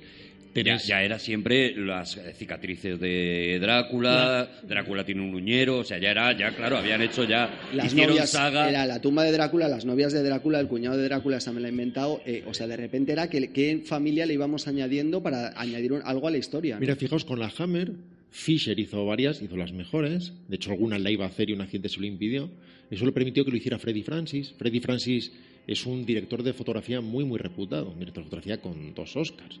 Uno de ellos por Tiempos de Gloria, por ejemplo, también fue el director de fotografía del Hombre Elefante de David Lynch. Mm. Un grandísimo operador, que se formó además con, con Powell y Pressburger, con, con The Archers como operador de cámara, no como director de fotografía. El director de fotografía habitual de ellos era Jack Cardiff, que era otro genio, pero en fin, no, no, no vamos a perdernos demasiado. Pero Freddie Francis es un grandísimo director de foto que dejó la fotografía durante 10, 15 años para hacer películas malas, para dirigir películas malas. Bueno, Pero la espinita. algunas tenían, tenían más interés. Y otro de los directores interesantes era Roy Warbaker, que Roy Warbaker ha hecho cosas muy, muy interesantes como La última noche del Titanic, eran directores que sabían lo que hacían. Y llegaron ya que montar, a- mencionabas de Raid, a hacer incluso con los Shaw Brothers en los 70, aprovechando el éxito de las películas de lucha, hacer Drácula eh, contra Con- los siete vampiros. siete Kung vampiros Fu- de oro. Kung Fu contra los siete vampiros Kung Fu de contra oro. los siete vampiros de oro. Es- esa película es maravillosa.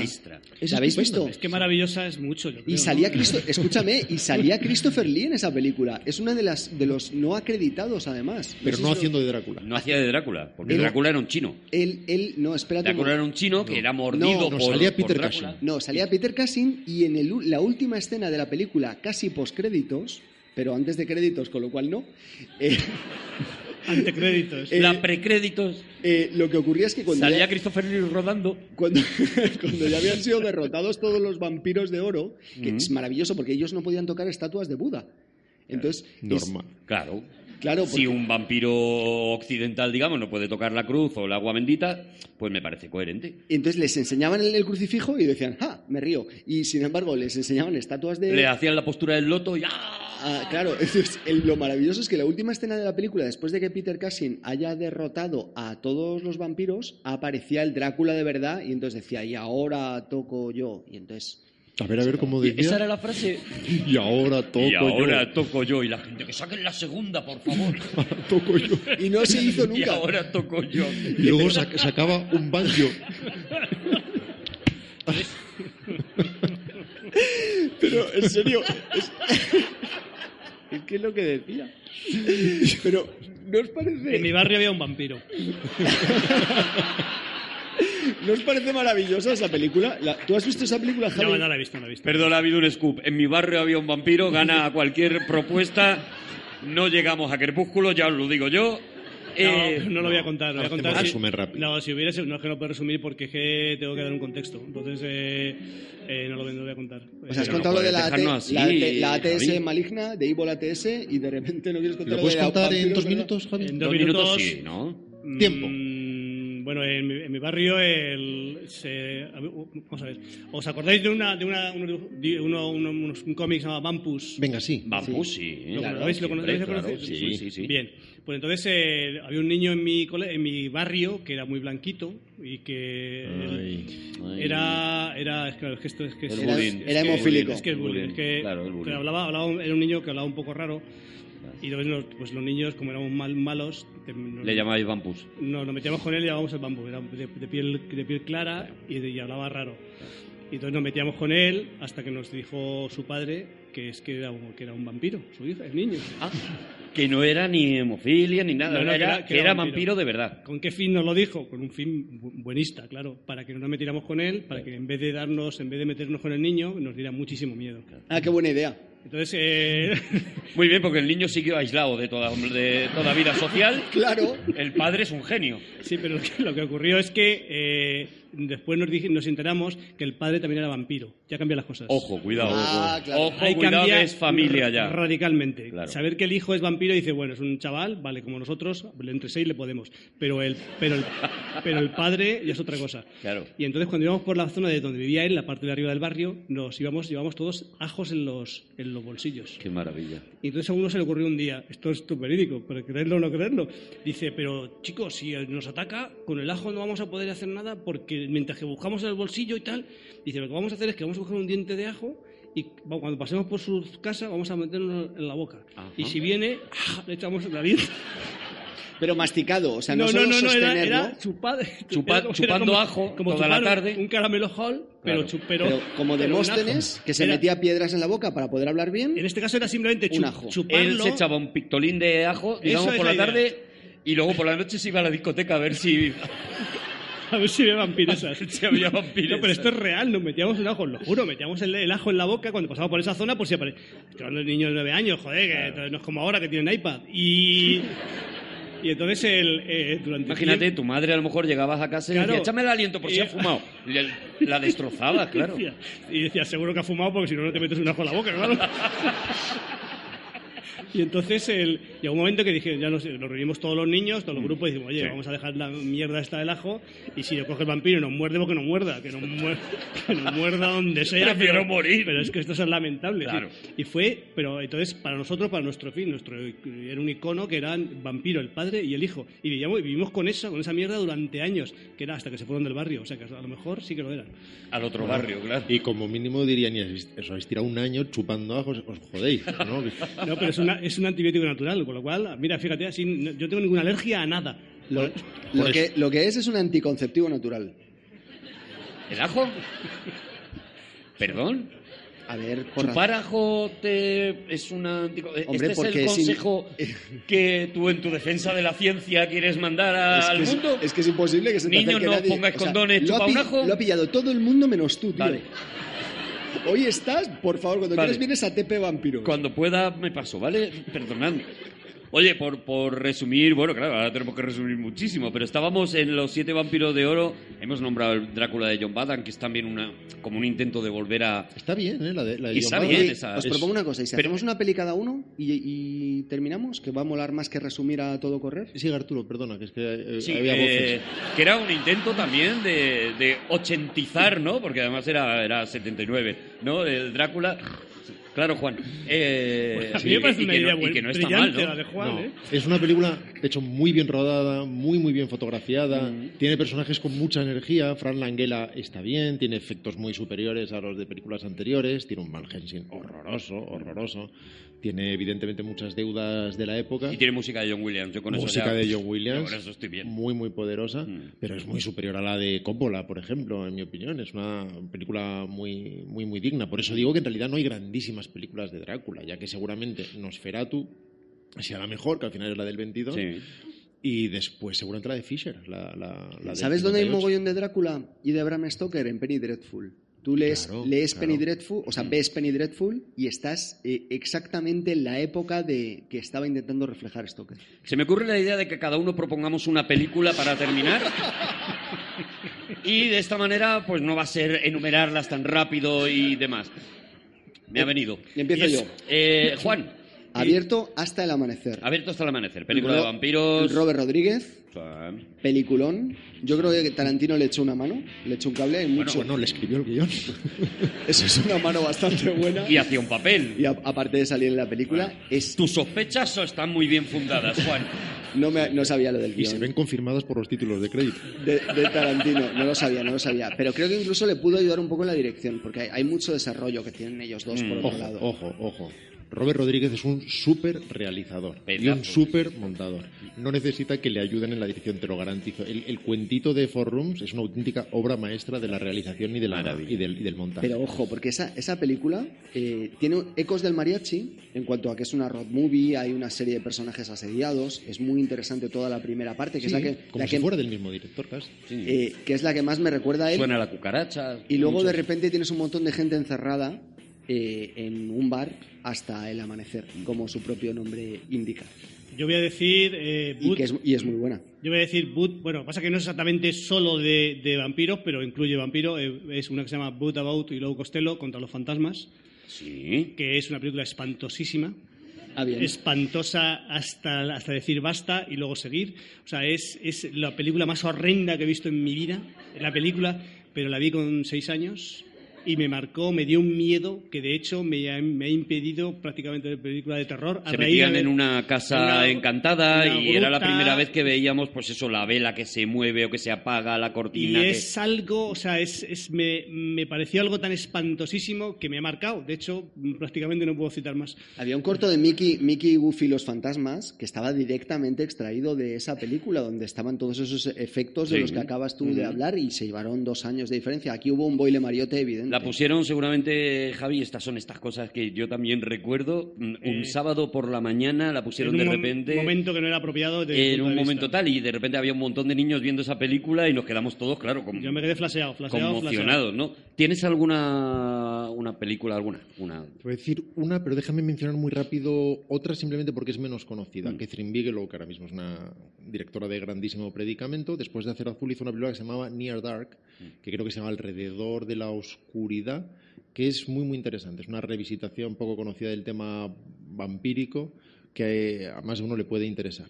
Pero voy a mencionar lo que hacemos en las sombras. Lo que hacemos en las sombras es una película muy, muy reciente, de hace muy, maravilla. muy poquitos años, de Taika Waititi, que prácticamente significa, debe significar kiwi, porque yo creo que las dos cosas son frutas, tru- frutas tropicales. En el cole le llamaban kiwi.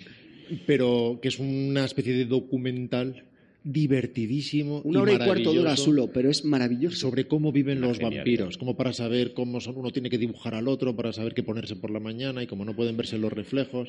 En fin, aquella lucha con la bestia, y cuando por fin llega la bestia simplemente era la expareja de alguien.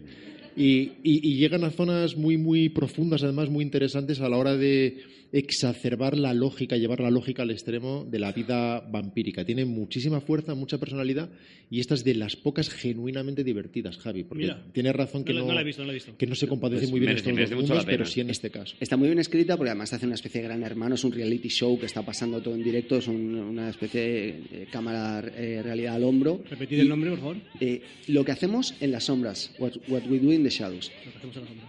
Eh, y esta fue la película que Curiosamente le garantizó a Waititi el dirigir, el dirigir de la sombra. Pero, de la sombra. Entra, entra, entra. Javi, Entra en la Javi, te dejo un bol y, y te lo apuntas. Se me ha ocurrido. Tecnología. ¿Quieres, un, los- quieres un dictáfono? No esta, estoy película, tan torpe. esta película fue lo que le convenció a Marvel, curiosamente, para que eh, Waititi fuera el director de Thor Ragnarok. De torra nada. Porque ellos querían impregnar de humor eh, una película que Kenneth Branagh le había dado un poquito de intensidad. Y probablemente, y me meto en líos, pero probablemente eh, es mm, conveniente haber visto esta película para entender el tipo de humor que luego aparece en Thor Ragnarok y que fue tan criticado y tal. Sí, incluso Yo- se puede ver lo que hacemos en las sombras y no ver Thor Ragnarok. Hater. Yo me voy a quedar con Blade, que es, Mira. que es también otra película, porque no sé La por qué 2, me, la 2, me ¿no? gusta tanto. La- la dos. La primera película en la que, que me parece espectacularmente hecha, bien hecha, bien rodada y encima, pues, pues claro, pues tiene, tiene mi rollo. Y, y entrevista con el vampiro, que sé que no le gusta a nadie y a mí me encanta. mí me gusta mucho. Como un amigo director, Eugenio Mira, definía Blade como la mejor mala película del año. Sí. Pero Y es, es verdad, tiene algo, algo muy, muy poderoso como. Hay como- algo, como hay algo película. en Blade que la tienes que ver y eres consciente de que no estás viendo ninguna obra maestra y sin embargo está Y sin embargo, la, perfectamente la hecha. secuela de Guillermo del Toro es espectacularmente buena. Y aquí es cuando Rodrigo se calla porque no quiere hacer un Thor Ragnarok. Nos vamos a callar todos ya. De todas formas, eso, bueno, queda, quedan, un montón, Cronos de, de- del Toro, en todo caso, ¿no? quedan un montón de, de, claro, de películas que no hemos nombrado, ¿no? Claro, pero, pero sí que hemos podido ver toda la evolución del personaje. Hemos podido ver cómo empieza siendo un monstruo maligno, indefendible, después empieza a tener determinado hálito romántico a partir de Stoker con Bela Lugosi, ya tiene esa parte más directamente atractiva, cada vez más sexualizada, más erotizada, pero todavía con mucha clase y con mucho cuidado en las películas de la Hammer, y a partir de ahí, a través de, de, Ta- de- de Anne Rice, ya que tú mencionabas entrevista con el vampiro, empiezan a convertirse todos en metrosexuales, en deseables, la gente quiere ser vampira porque tiene un- son todos enormemente atractivos, Empiezan a molar. empiezan a molar pero de una forma cada vez más diluida y más perversa. En el fondo la novela de Stoker tiene un fondo moral muy, muy poderoso. Y es muy bonito ver cómo se definen y cómo buscan la perfección moral cada uno de los personajes y cómo se defienden unos a otros y ven cuáles son sus valores. Todo eso empieza a abandonarse hasta llegar ya a la exacerbación de lo que está intentando inicialmente Anne Rice con series como True Blood, por ejemplo. O, o que- Crepúsculo también, ¿no? Pero el, el- ¿sabéis lo no, interesante? no, no, no, no, nada que ver. O sea, no, no por bien o mal, ¿eh? O sea, Crepúsculo en realidad, moralmente, sería más bien pacata en ese, en ese sentido. Sí, sería justo lo opuesto. es, casi claro. una, es, es casi una oda a la virginidad en cierta manera, mientras que True Blood, si, si nos pusiéramos con ese casco, empezaría a ser una especie de oda a la perversión en todos los, los, eh, sentidos. Y una serie malucha, por otro lado, aunque sea Alan Ball, empieza con cierto fuste, estamos hablando de American Beauty o de Six Feet Under, estamos hablando A de dos un, metros buen bajo tierra, escritor, ya te lo digo pero, pero se acaba convirtiendo en un Como se, subproducto se cansa, ¿no? Pero fijaos, absoluto. a mí me gusta mucho lo que ha dicho Rodrigo porque yo me gustaría acabar con una sola frase y es eh, que la historia del Espera, vam- la- per- perdona, Juan, ¿la frase es tan buena como para que el Yo programa tengo acabe frase, con la ¿eh? frase? no, el- Yo tengo, la de yo Javi tengo- yo es la tengo buena. frase, una buena para acabar. Ya No, no será, Vale. ahora toco yo. Vale. Eh, Eh, no, espera. Eh, eh, Javi, ¿la tuya crees que es muy buena para terminar el Seguro, programa? seguro, seguro. La- la de es la que, es la que termina. Cara cruz, cara cruz. Llevo pensándolo. Cara Es la que termina, ¿no? El programa. Entonces, queréis, sí. eh, eh, hacemos una cosa, ¿vale? Eh, gato, cuando Javi diga su frase, ya entra la música de despedida del programa qué responsabilidad. arriba del todo, ¿vale? Madre mía. Pero antes Arriba Juan, del todo, antes porque es Juan un hace Dos, su primer dos final. horas, Pedazo de frase. dos horas de programa tirado por la borda por mi frase, ya verás. Primero, Juan lo revienta, revienta esto con su frase brutal y luego ya Javi, ¡pum!, lo chapa, ¿vale? Entonces, adelante, eh, Juan. Desde el momento en que Bram Stoker configura el mito del vampiro, en el año 1897, se inaugura el siglo XX y de alguna forma, además, recordemos que Jack el Destripador, sus crímenes estaban muy cercanos, que también es otro de los grandes portales de entrada al siglo XX, ese siglo tan terrible. Y a partir de ahí, rastrear la historia del vampiro, tanto en la literatura como en el cine, es entender de alguna forma el espejo que a cada época está poniendo. A los 30, a los 40, a los 50, a los 60 me sé los nombres de los números. Y, llegamos hasta hoy y te das cuenta cómo ha ido evolucionando y respondiendo de alguna forma a lo que iba demandando de- y, y- y- y lo empatamos con lo que decíamos al principio, con que eh, la evolución de los mitos nos va devolviendo eh, también su cambio y este podemos rastrearlo casi en tiempo real. El concepto de frase de Juan Gómez Jurado espero que no sea el mismo Párrafo, que el- de Javier Cansado. el párrafo. Javi, Yo soy de Gracián, cultera- vamos, culterano. Adelante. Me las piro, vampiro.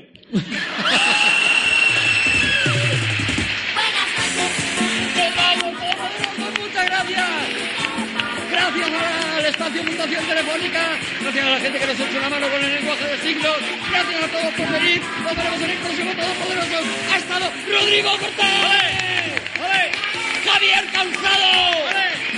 Y Juan Gómez Jurado. Y Arturo González Campos. ¡Hasta muy pronto, bonico!